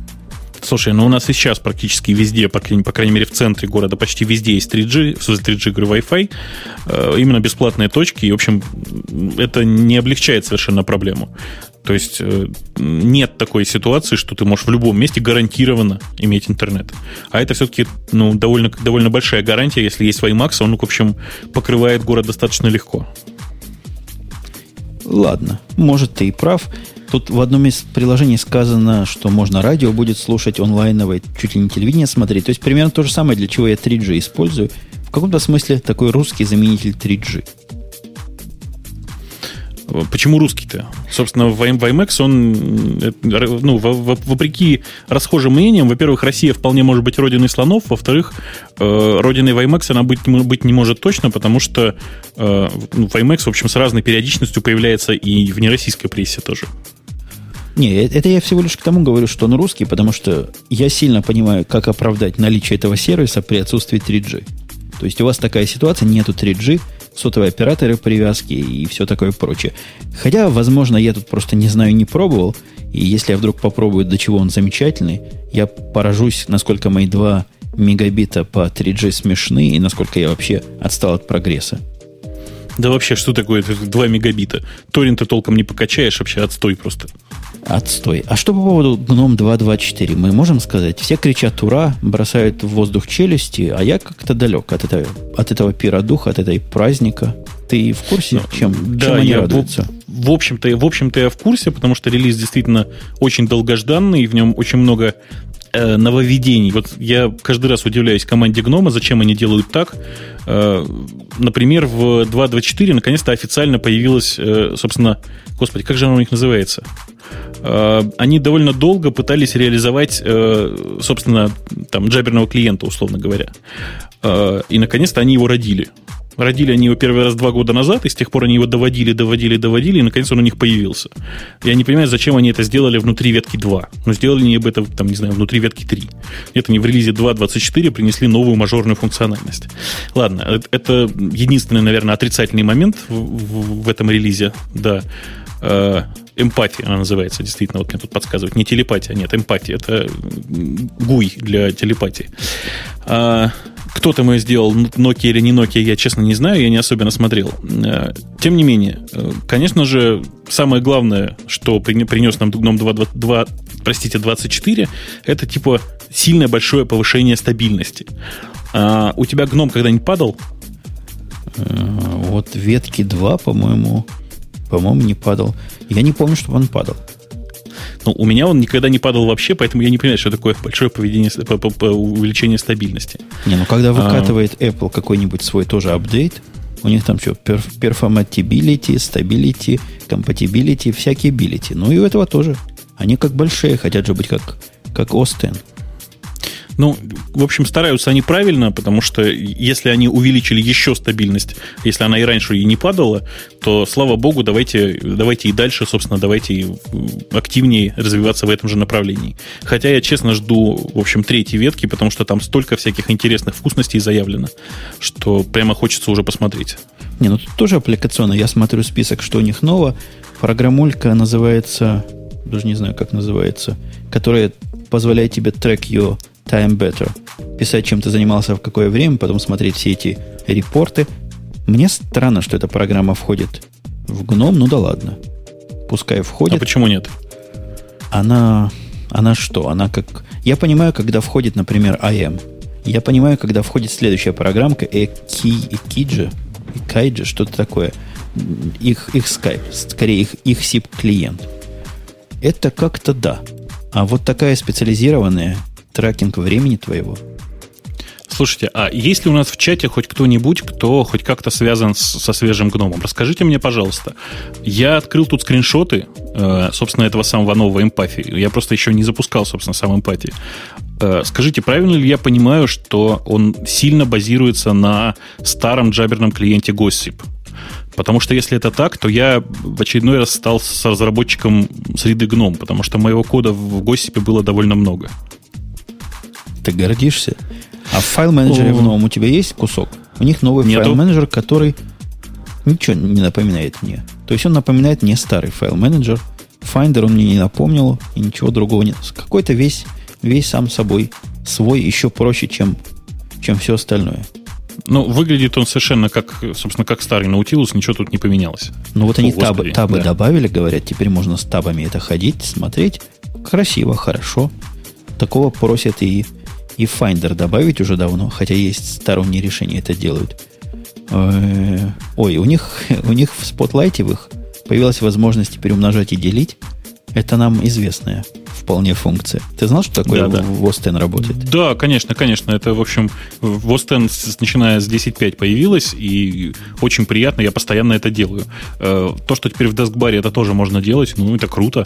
Молодцы, правильной дорогой идем появилось человеческое управление экранами, которое мне тоже очень напоминает управление экранами в Остен. Вы меня не пинаете за то, что я сравниваю, просто оно в самом деле напоминает. Э, да, очень правильно, что напоминает. По крайней мере, э, там, когда раньше э, команда GNOME пыталась очень много перетащить из Windows, там очень много спорных решений было. Здесь же они действительно берут самое лучшее и самое приятное. Меня тут с вами попороли, что это не Spotlight. Я, конечно, понимаю, что у него какое-то свое название, но говорю на понятно. Дескбар. Ой, как, Дескбар. Как, как это без огонька и без фантазии. Лучшая поддержка дигитального ТВ сказано здесь, прочие красоты и прочее, прочее, прочее. Много всего. Такой огромный список, который, я действительно не понимаю, почему минорный релиз-то. Ну, вот это политика команды Гном. Они специально всегда делают так. Э, меня порадовало, порадовало несколько очень забавных вещей, видимо, очень слабо связанных с релизом. Во-первых, э, одновременно с релизом, то есть прямо в момент выпуска 2.24 был доступен релиз Notes на русском. Для меня это очень хороший показатель, это значит, что аудитория растет. Если кто-то озаботился заранее перевести все на русский.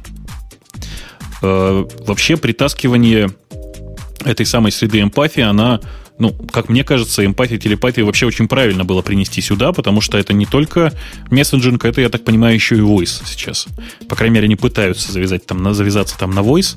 Я, честно, не очень верю, что кто-то может в нормальном э, трезвом уме использовать код LibJingle, который произведен внутри корпорации Google, не в обиду Google будет сказано, это какие-то на заказ им кто-то писал, этот самый LibJingle. Э, тем не менее, собственно, ребята из телепатии пытаются действительно использовать джингл для того, чтобы общаться между собой. Э, SIP там есть давно, кто там пишет в чате, там есть SIP. SIP есть там очень давно через Киджу вот это вот было сделано.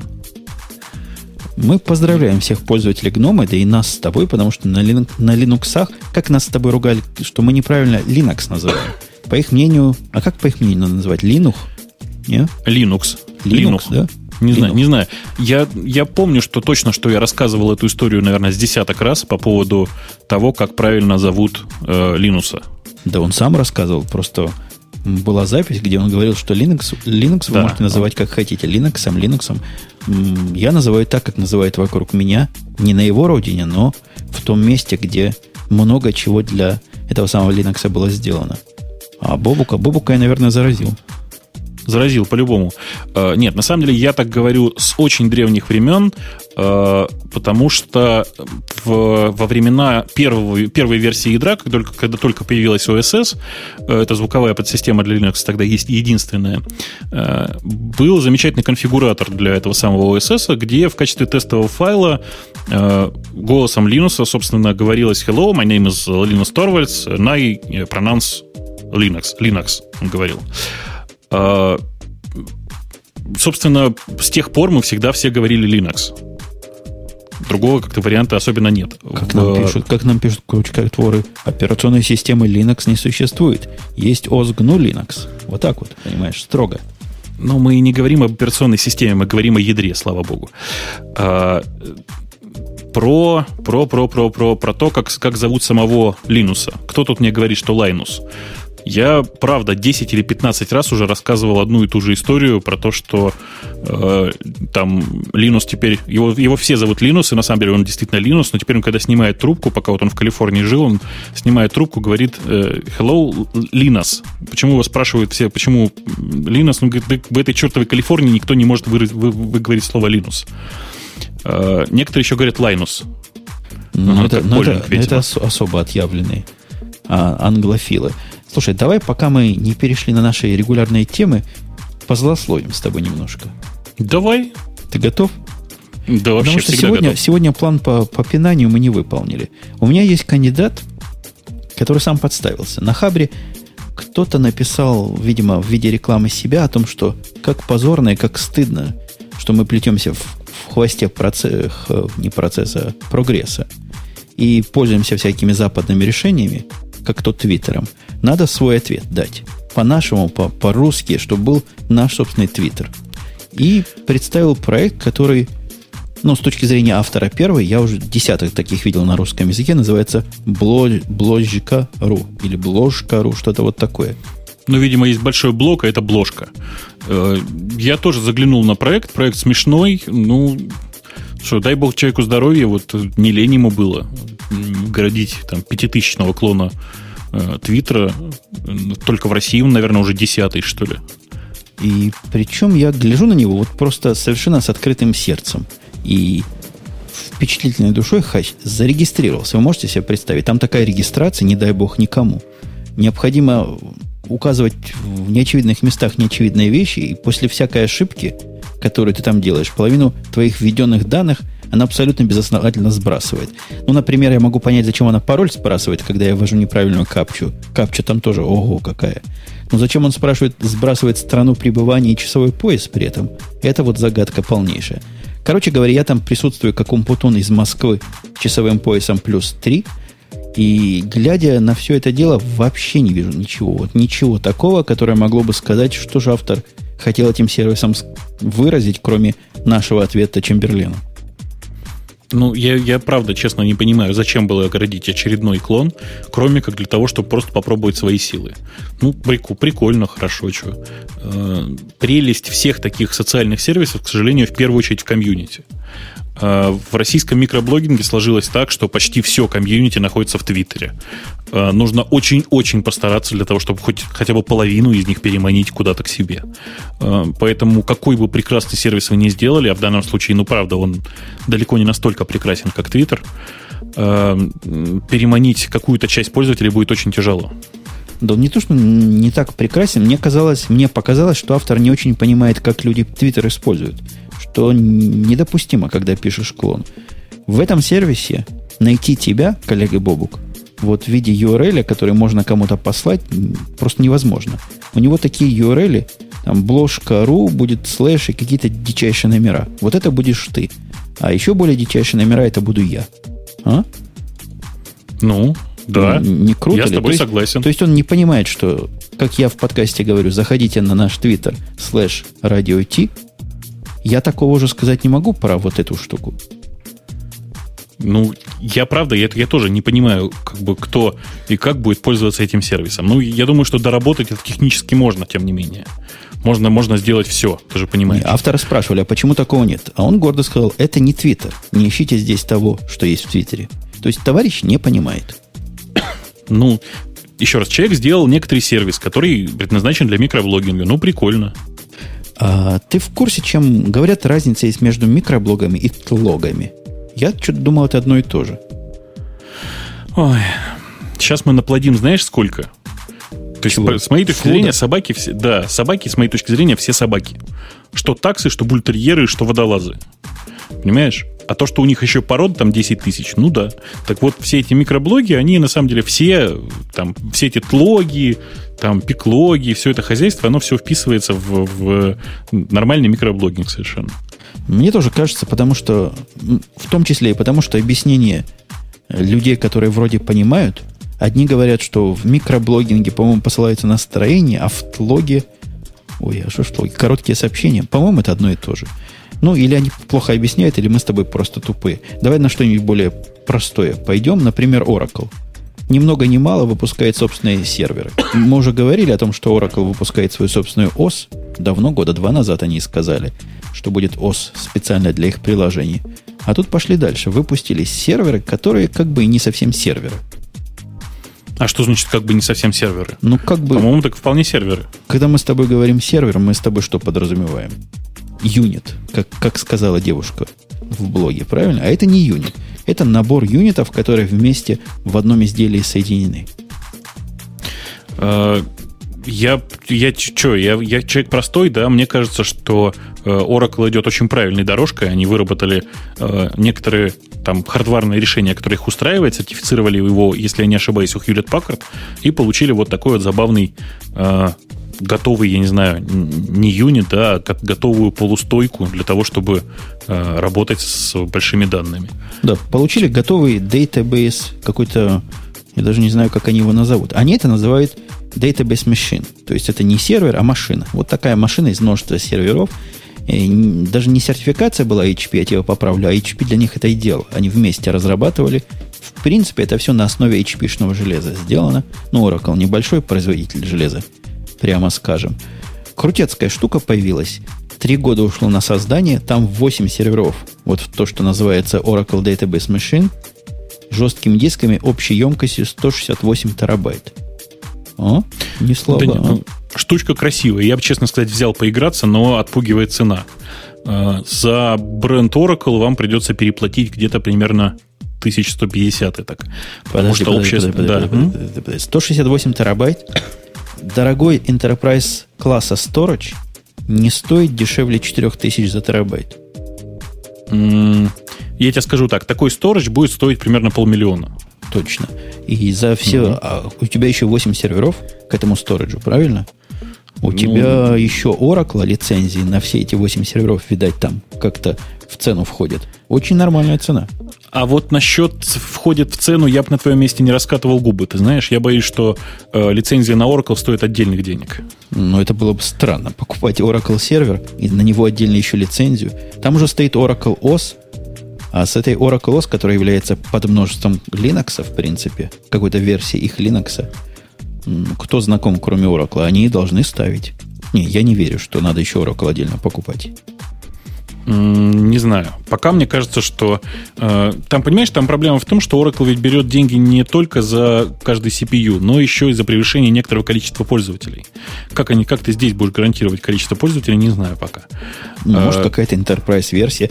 Они, кроме... Вот они продают, в принципе, два устройства. Две, две железных разновидности. Во-первых, вот этот сервер, о котором мы сказали, собственно, это и диски, и движок, и то, на что можно было поставить Oracle, или они уже поставили, и некое расширение для сториджа, которое довольно простоватое. То есть там самого низкого вида стоит HP ProLine DL180G и 12 терабайт в одном юните. Я пытаюсь разобраться, собственно, а как, как они позиционируют это замечательное устройство, и пока не очень понимаю. Э, Мне кажется, если вам 168 терабайт вот в этой стойке или полустойке мало, вы можете вот таких штучек наставить еще 20, 30, 40, 50. Насколько денег хватит? У меня, видишь, классический вопрос заключается в том, э, сколько это устройство будет жрать батарейки, в смысле, сколько это устройство будет жрать электричество. Э, если э, действительно оно будет там настолько энергопотребляющее, насколько я себе представляю, то дешевле зачастую будет просто взять отдельно стойку, взять отдельно несколько серверов с гораздо не, более низким энергопотреблением и все это захреначить, что называется, вручную.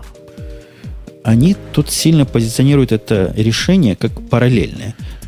То есть вы можете обрабатывать запросы параллельно, доступ к дискам параллельно. Явная параллелизация, которая здесь видна невооруженным глазом, это 8 серверов. То есть тут есть 8 абсолютно независимых компьютеров, которые как-то в кластер, скорее всего, соединены. То есть тут параллелизация есть. Я подозреваю, что там еще более другая параллелизация сделана. Не зря же они 3 года все это разрабатывали. Не просто же это 8 серверов с большим сториджем. Что-то там должно еще быть. Кстати, отдельный очень гиковский вопрос, как эти э, сервера работают с этим сториджем. Э, дело в том, что классический вопрос это как работать в восьмером с одной файловой системой, как ты понимаешь. У них сказано 14 гигабит в секунду пропускная способность. Как они ее считали, не очень понятно. Но как-то посчитали. 14 гигабит? Да. Думаю, это какой-нибудь Fiber Channel, поди.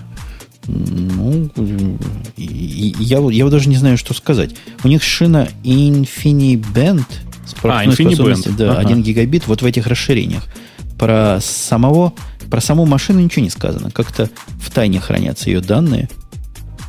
Ну вот, может, купим по штучке, посмотрим и из первых рук расскажем, как оно. Я думаю, что надо попросить в try and buy, вот, и как-то вообще поиграться с этим устройством. У меня вот на балконе есть тут некоторое количество места, можно поставить и поиграться. Слушай, а нельзя а, снести, попросить, чтобы Oracle снесли, поставили туда обычный Red Hat Linux и MySQL? Пойдут они на это? А, не знаю. Думаю, что пока нет. Э, я думаю, что мы сами справимся, тем более, что говорят, там все равно Linux из коробки стоит, и ничего другого не предполагается. Да, улучшим. Улучшим эту железку. Ну, давайте, если серьезно, есть... Хотя, насколько это новость серьезная, Рамблер запустил видеопроект. Э, крутой такой проект Рамблер Кинозал. Я его пробовал. Я его тоже попробовал. Че, круто? Круто. А Ребята а тебя... сделали даже, да. А? а у тебя что-нибудь, ты что-нибудь смог посмотреть? Да. А я после того, как понял, что для того, чтобы начать просмотр, надо выкачать гигабайт файла к себе, который мне, в общем-то, не нужен, А-а-а. как-то плюнул. Понятно. Нет, я, я был умный, я скачал полфайла и посмотрел, посмотрел его начало, по крайней мере. Ну что, ну, забавное совершенно решение. Я не очень понимаю, где здесь коммерческая суть, так сказать. Тем не менее, э, проект заключается в том, что вам бесплатно показывают некоторое количество там фильмов и сериалов и реалити-шоу российского производства. Э, предвосхищая вопрос, да, Дом 2 там есть. Значит, О, я э... пойду посмотреть Дом 2. А то меня все спрашивают везде, как я отношусь к Дому 2, я сказать ничего не могу. Теперь смогу. Ну вот ты посмотри теперь, ты посмотри. Э, хитрость заключается в том, что для того, чтобы работать с этим проектом, э, придется, э, собственно, ковыряться с, простите, с кодеками, потому что компания Rambler предоставляет вам действительно для скачивания какой-то очень, очень экзотический кодек, которым у них все это хозяйство пожато. Слава богу, что кодек этот представляется и под Linux, и под Windows, тем, и, под, и под macOS, простите, и под Windows. Тем не менее, я так понимаю, пользователям Linux придется сосать э, фильмы откуда-нибудь из торрентов. Вот, простите, выкрутился. Э, фильмов там не очень много, это раз. С другой стороны, смысл этого кодека, насколько я понял, в том, чтобы в том, что его еще никто не знает и никто не хакнул, и рекламу оттуда никак не, вырвать, не вырвать. Нельзя там перематывать вперед-назад. Так, во всяком случае, все пишут. Ты пробовал, ты знаешь. Ну, у меня не получилось перематывать. То есть, если ты вдруг смотрел-смотрел, а потом закрыл, а потом открыл, то как? Сначала смотреть? Или оно помнит? У меня запомнило то, то место, с которого я смотрел. Ну, и, и то хорошо. Хотя вот такое, такое насилие надо мной, может быть, я и не перематывал бы. И сам. Зачем они меня так насилуют? Э, по, знаешь, по забавному сечению обстоятельств, прости, я тут просто я тоже полез в поиск для того, чтобы вспомнить хотя бы URL этого самого кинозала, и обнаружил, что по слову кинозал во всех поисковиках, если русское слово, то на первом месте там везде торренты. Э, мне кажется, что это предсказуемо было, и ребятам надо было что-нибудь подумать, что-нибудь по, оригин, по оригинальнее в названии. Э, тем не менее, с, идея с отдельным кодеком, правда, я не очень понимаю, зачем. Э, был, было использ, был использован вот этот самый кодек под названием Hero Media. Э, кстати, да, я обнаружил пресс-релиз и обнаружил, что компания Hero Media израильская. Мне кажется, а, им надо было просто mm-hmm. сказать рекламодателям, мы, ребята, не такие, как все, или производителям контента, у нас рекламу будут видеть так, что не отвертеться. Ну, ладно, ребятам нужно было как-то отрабатывать деньги. В конце концов, э, шоу Дом 2 на даром за даром никому не отдают, а здесь, смотрите, лицензионный контент за даром. Э, еще бы его было чуть побольше, и был бы контент чуть поинтересней, я бы, честно, начал туда ходить. Я думаю, что если они сейчас выложат туда пару-троечку там каких-нибудь свежих хитов, которые стоило бы посмотреть, э, то народ туда пойдет. Ну, что делать с флажовыми совершенно российскими сериалами, я не знаю. А качество там какое? Там сколько? Там не HD, Да нормально. Нормально. Не HD, нормально? но близко к тому. То есть близко. нормально. Хорошо. И у нас еще одна около кинотема есть. Вы от слингбоксов далеки, господа? Или близки уже стали? Да пока далеки. Ну, я уже не раз говорил, что я фанатею от этого бокса, при том, что инженерно выглядит корпус его ужасно. Это, пожалуй, одно из самых надежных устройств, которые у меня есть в хозяйстве – я после того, как настроил его лет год, два назад, с тех пор к нему не прикасался вообще никогда. Работает просто как барабан. Э, ты знаешь, о чем речь идет, и наши слушатели тоже знают, что такое Slingbox, я надеюсь. Или кто-то не в курсе еще. Ну, давай я буду рассказывать, а ты меня поправишь. Давай. Правильно ли я понимаю, что Slingbox это такая м, замечательная хрень, которая умеет записывать твой... Ну, то есть это, это аналог Тива только для... Э, более современный аналог для HD-каналов? Э, Нет ты ошибаешься во всем. Ура! Slingbox вообще ничего не записывает. Это передатчик. Это гейтвей между телевизором и компьютером. Это штука, которая умеет стримать то, что показывает телевизор прямо сейчас. Оно подключается между вашим видеосигнал, источником видеосигнала и телевизором, через себя пропускает и по Ethernet или по Wi-Fi в новой версии умеют отдавать это любому компьютеру, и в компьютере можно на это дело смотреть при помощи специального проигрывателя, на телефоне можно смотреть при помощи специального проигрывателя, и можно этим управлять, вперед-назад двигать, причем управление, собственно, переносится на ваш телевизор или на ваше устройство приема. Ну, там э, инфраред диоды стоят, которые светятся и заставляют, заставляют вашу коробку туда-сюда прыгать.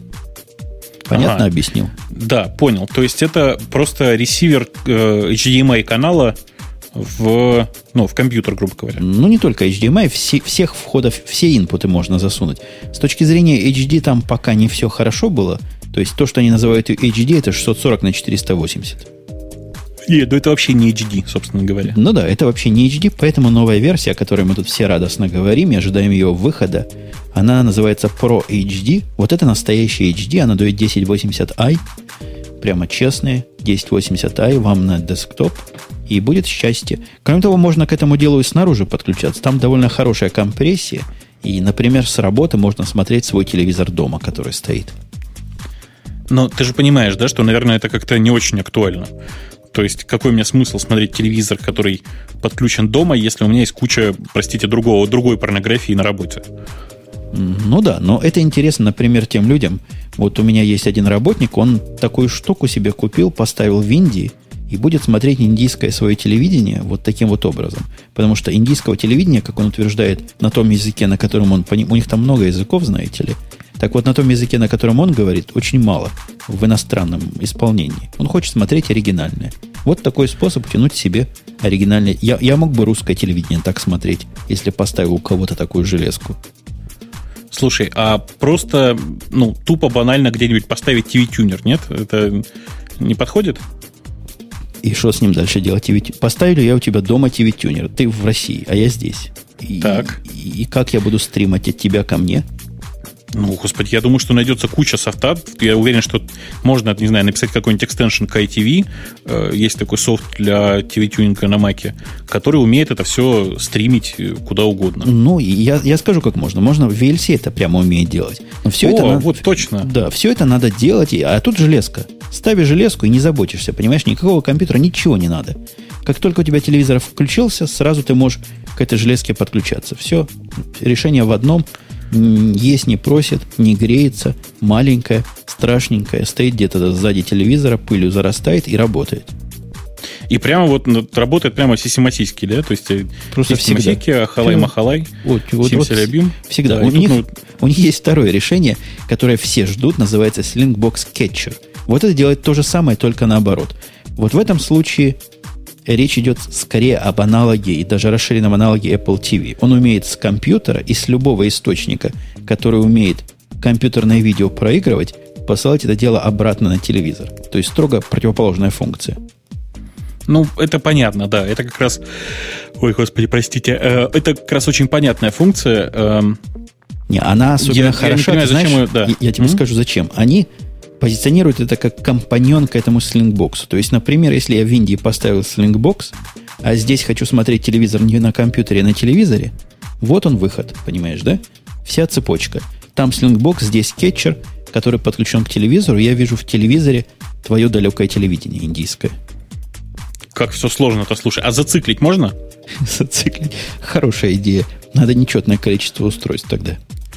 Ну да, конечно. И зациклить и зациклим. красота. Будут друг другу кино показывать.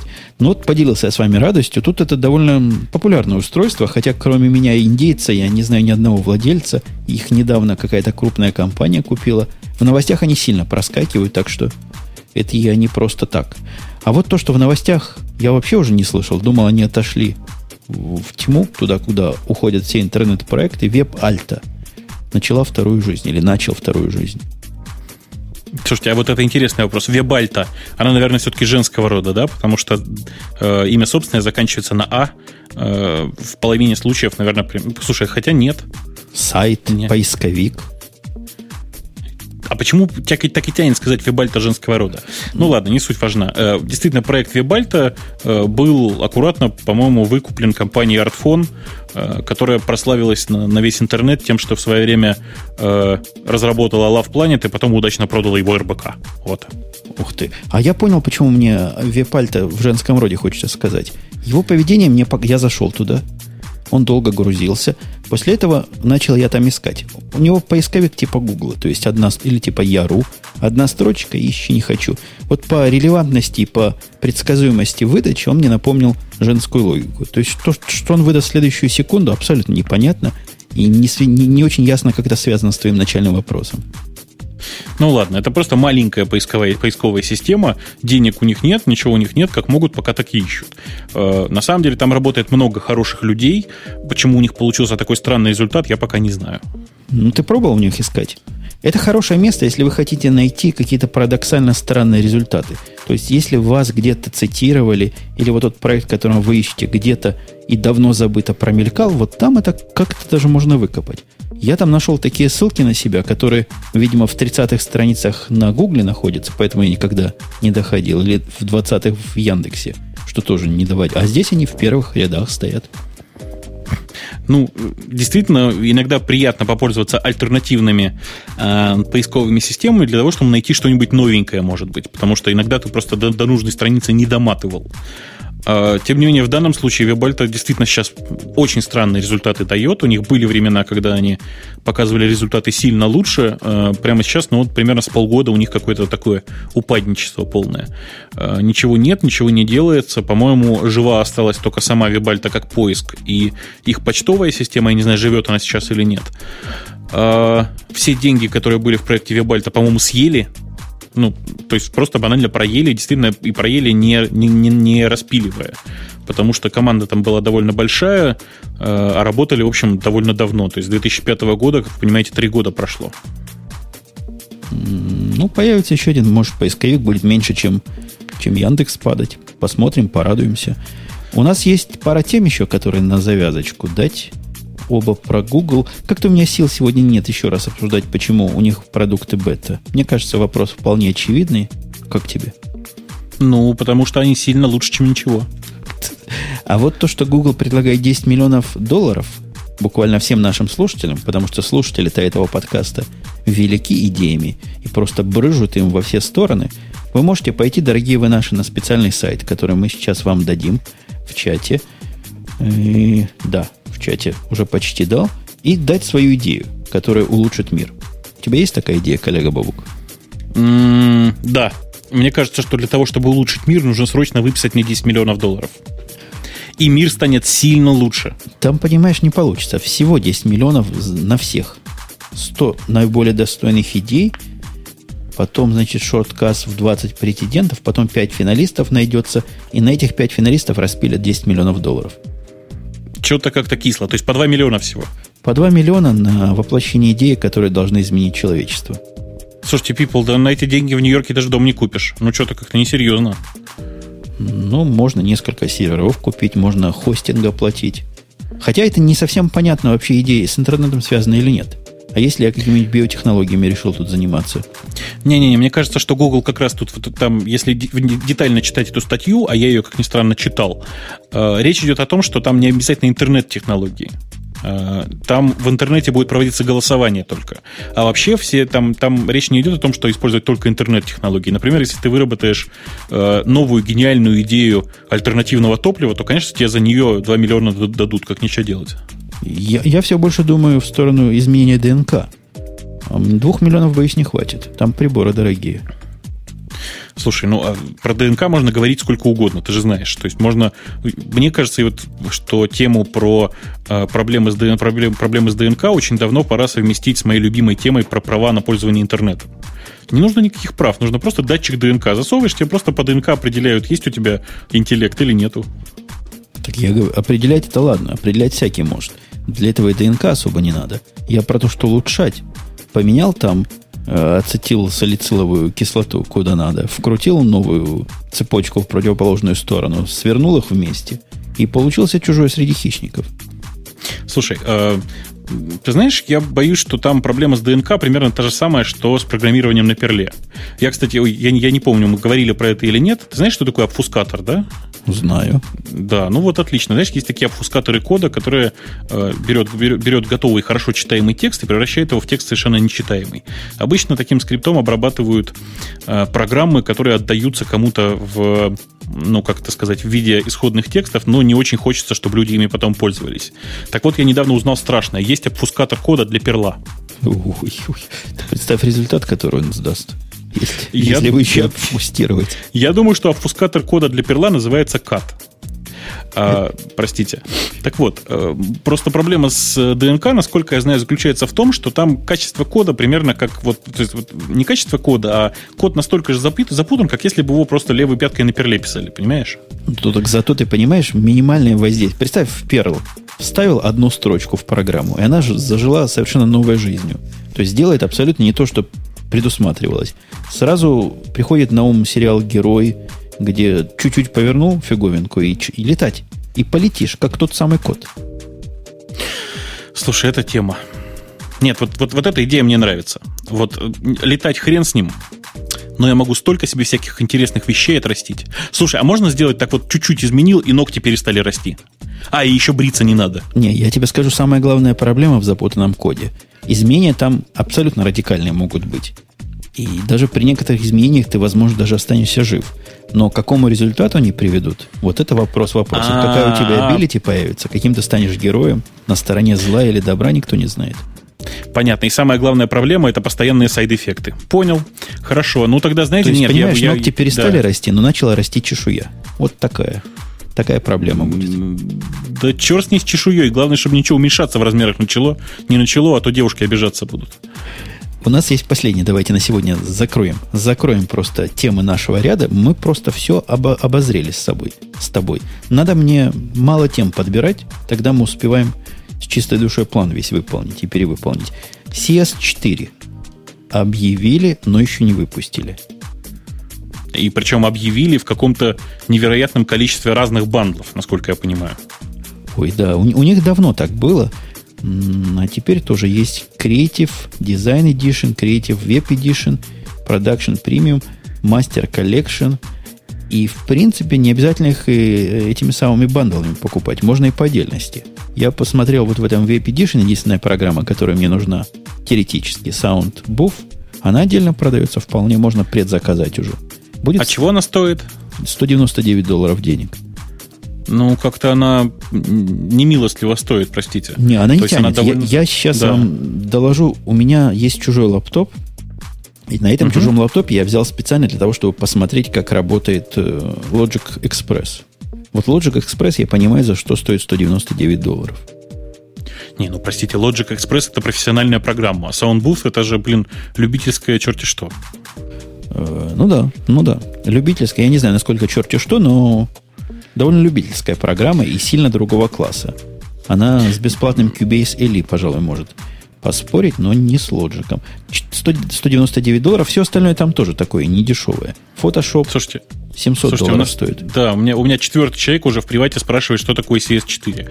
Это Adobe Creative Suite э, версии 4. То есть э, набор э, программ, в которые входит Photoshop, Illustrator и все подобное в общем, всякое для дизайна и тому подобного. Давай попроще объясню. Знаете, вот та программка, дорогие слушатели, которой вы картинки кропаете, вот это Photoshop. Вот он и стоит 700 долларов. Ну, ты знаешь, не у всех, во-первых, он стоит 700 долларов, потому что э, у меня, например, до сих пор в качестве единственного фотошопа вот на моей локальной машине стоит Photoshop 6. А, вру, нет, 5. Как тебе? Так круто. Я, я вообще Photoshop никогда не ставил. То есть я видел его живьем и видел книжки, как овладеть фотошопом всего за 21 день. После этого решил, что это отдельная профессия, со мной слабо пересекаемая. Ну, конечно, если как, как изучить C++ можно всего за неделю, то Photoshop только за 21 день, это значит, это очень круто. Нам особо... Специалисты наверняка тут могут сказать, за что оно стоит и почему именно так должно быть. Из таких технических и гиковских объяснений они научились использовать GPU теперь в Photoshop. Это хорошая идея. Там оптимизация ресайзинга и всяких эффектов, и всякой э, графической обработки. А GPU-то простаивает. Слушайте, у меня тут была гениальная идея, которую я никак, никак не могу реализовать, мне все время лень, э, и в рамках Яндекса я чувствую, я ее тоже уже как-то не особенно э, нормально реализую. Вот бесплатно дарю. Слушайте, а представляете, есть отдельная совершенно задача у, почти у всех больших проектов и упорно сайтов в том числе, называется показ капчи. Э, капчу эту постоянно ломают, постоянно что-то с ней делают. Э, в общем, возни очень-очень много. У меня гениальная идея. Представляешь, ставишь ферму, ставишь в нее 8 видеокарт и дальше начинаешь капчу рисовать в 3D. Представляешь? Красота-то какая. Да.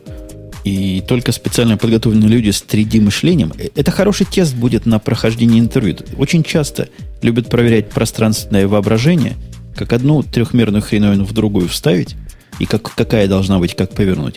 Вот теперь будут капчи давать в виде текста на интервью. Ой, слушай, ну, я просто сегодня читал там, и дописывал текст, в котором э, MapReduce объяснялся на примере, э, простите, э, n-мерного шара радиусом m, вот, и поэтому я уже сейчас ничего не боюсь. А, кто-то мне тут... А, Сван пишет, что есть коммерческое решение про 3D-капчу. На самом деле такого коммерческого решения нет. Есть просто 3D-капча абстрактная. Причем она псевдо-3D, она рисуется там линиями и совершенно, ну, совершенно неинтересно. Правда, неинтересно. А, а нам надо настоящими фармами из GPU будем это дело рисовать. И я думаю, с заготовленными темами мы с тобой покончили, покрыли их целиком и полностью. Темы наших слушателей. Если ты не против, мы быстренько откроем.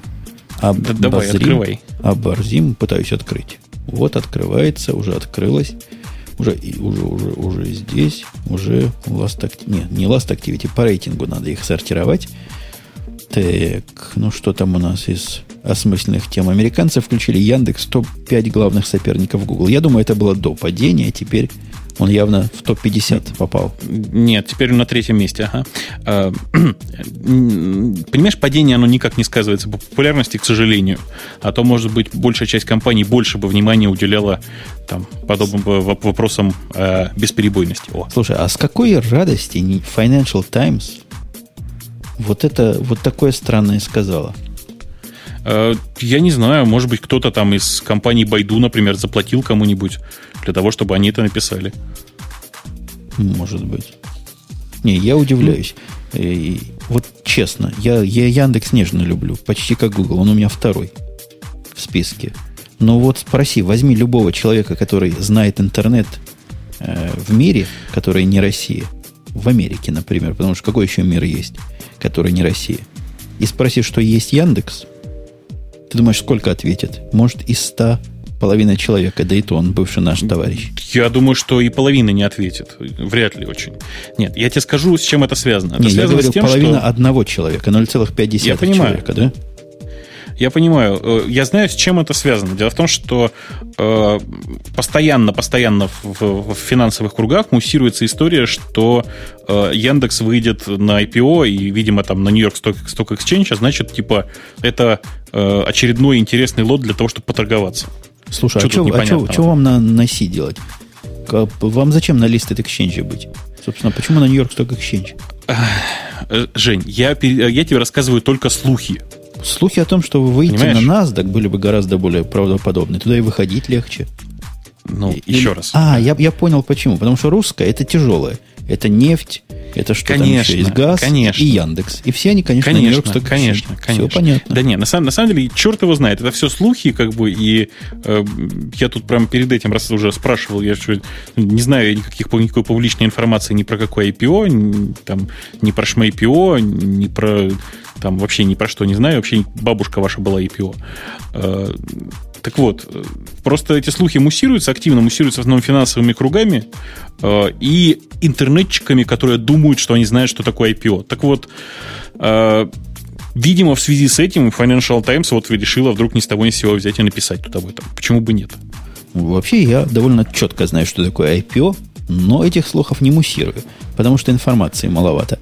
Следующая наша тема от Ди, Диригела. Диригела. Как, как, как он себя по-русски называет? Ди, Диригел. Ну, вот что-то такое. Он утверждает, и совершенно справедливо, что WordPress, фирма Automatic, покупает систему комментирования Intense Debate. Ту самую систему, которая стоит на большинстве, да чуть ли не на всех отдельных подкаст-сайтах, которые мы с тобой знаем. Да и все больше и больше пробивается и внутрь, и вглубь, и вширь.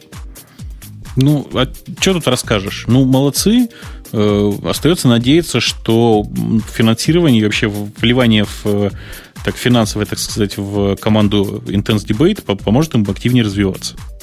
А как что оно вообще с WordPress? Там... Оно как-то анти-WordPress. Если WordPress это по определению стендалон система, то ID это по определению удаленный сервис, который с этим ну, стендалоном работает тем не менее, чаще всего этот самый ID встраивался в этот WP, простите, все время. Э, ну, почти у всех это делалось именно так. Э, поэтому, собственно, WP решили, что неплохо бы купить эту самую компанию ID, и в результате я думаю, что что-то из этой эм, синергии может получиться. Ну, ID почти хороший сервис. То есть, если бы его нежелание правильно работать с юникодами, то вообще цены бы ему не было. А, может, WordPress вот до ума доведут. У WordPress с Unicode уже давно проблем нет. Ну, вот и, вот и я думаю, что это должно положительно сказаться. Потому что деньги лишними, как известно, никогда не бывают. И из того, что отрицательно, утверждается, что регистрация новых пользователей на Intense Debate закрыта пока, и только приглашают, кого хотят сами. На старых пользователях, как как наш сайт, например, radio-t.com, на котором вы все это можете прочитать и в темах, и даже сами написать, он все еще прекрасно работает, утверждает, что нас обижать никак не будут. А вот Корвина нам рассказывает о том, что Pirate Bay открывает свой собственный сайт вещания потокового видео. Ух ты, пиратского. Я ни разу не заходил. Я зашел, посмотрел, естественно, там пока что висит табличка, что вот-вот-вот скоро. По-моему, они собираются открываться 1 октября. Э, судя по слухам, причем все слухи там разной направленности, но все, все обещают что-то совершенно фантастическое.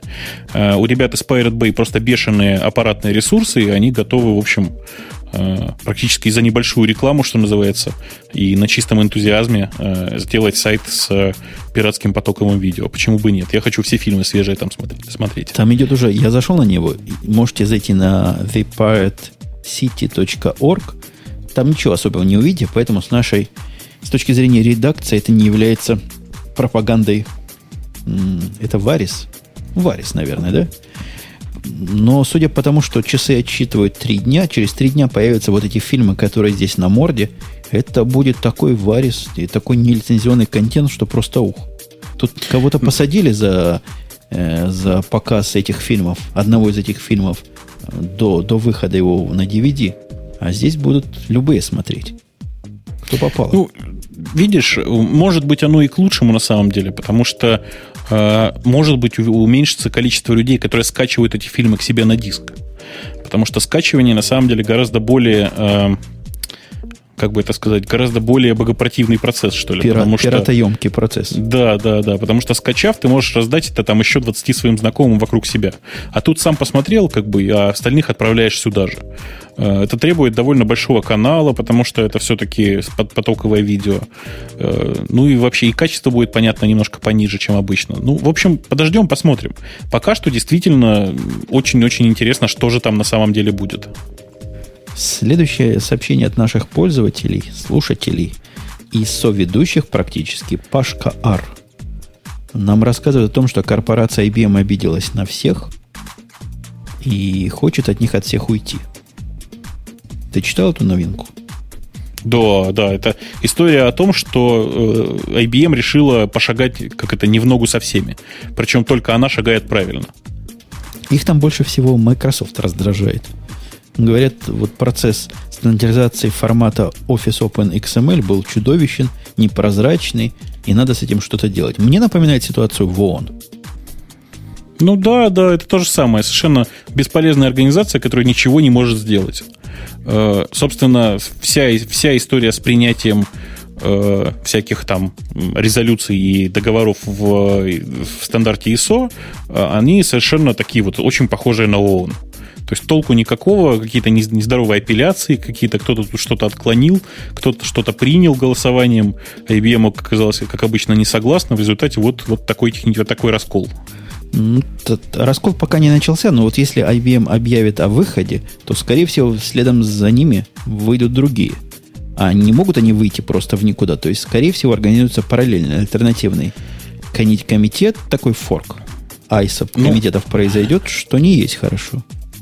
Слушай, ну ты же, ты же понимаешь, что если будет два разных ISO стандарта, то непонятно, каким пользоваться. Будет ситуация, как была с Blu-ray и HD DVD. Нас, бедных пользователей, заставят поддержку двух у себя, оплачивать из своего кармана, а потом один потихонечку умрет. Так и здесь что-то подобное получится. Не, ну я надеюсь, что IBM хватит ума не рожать еще один комитет, и главное не рожать внутри него еще больше стандартов. А, какой бы плохой стандарт ни приняли, но если же его приняли, гораздо больше проблем будет от несовместимости и от несоблюдения стандартов, нежели от того, что стандарт плох. Ну что, я думаю, можно темы на этом завершать. Я тут ничего особо высокоприоритетного и, и интересного не вижу тонкие клиенты в форме обычной розетки, мы с тобой обсуждали вот именно вот этот тонкий клиент года два назад. Да-да-да, именно они, его мы обсуждали да, они, в самом они начале. Да, они теперь к производству подходят за эти два года. Но молодцы. Точно так же выглядят, как два года назад выглядели. Как только начнутся продажи, покупайте, если хотите.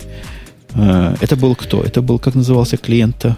J, J, J, J, что-то на J, на J. Я уже не помню, но главное, что это все, знаешь, это все равно э, такое... Jack PC. Э, О, Jack да. PC, да. Там Ubuntu да, да, да. может бежать и даже Windows XP. Смотрите. Ну, мы все очень рады.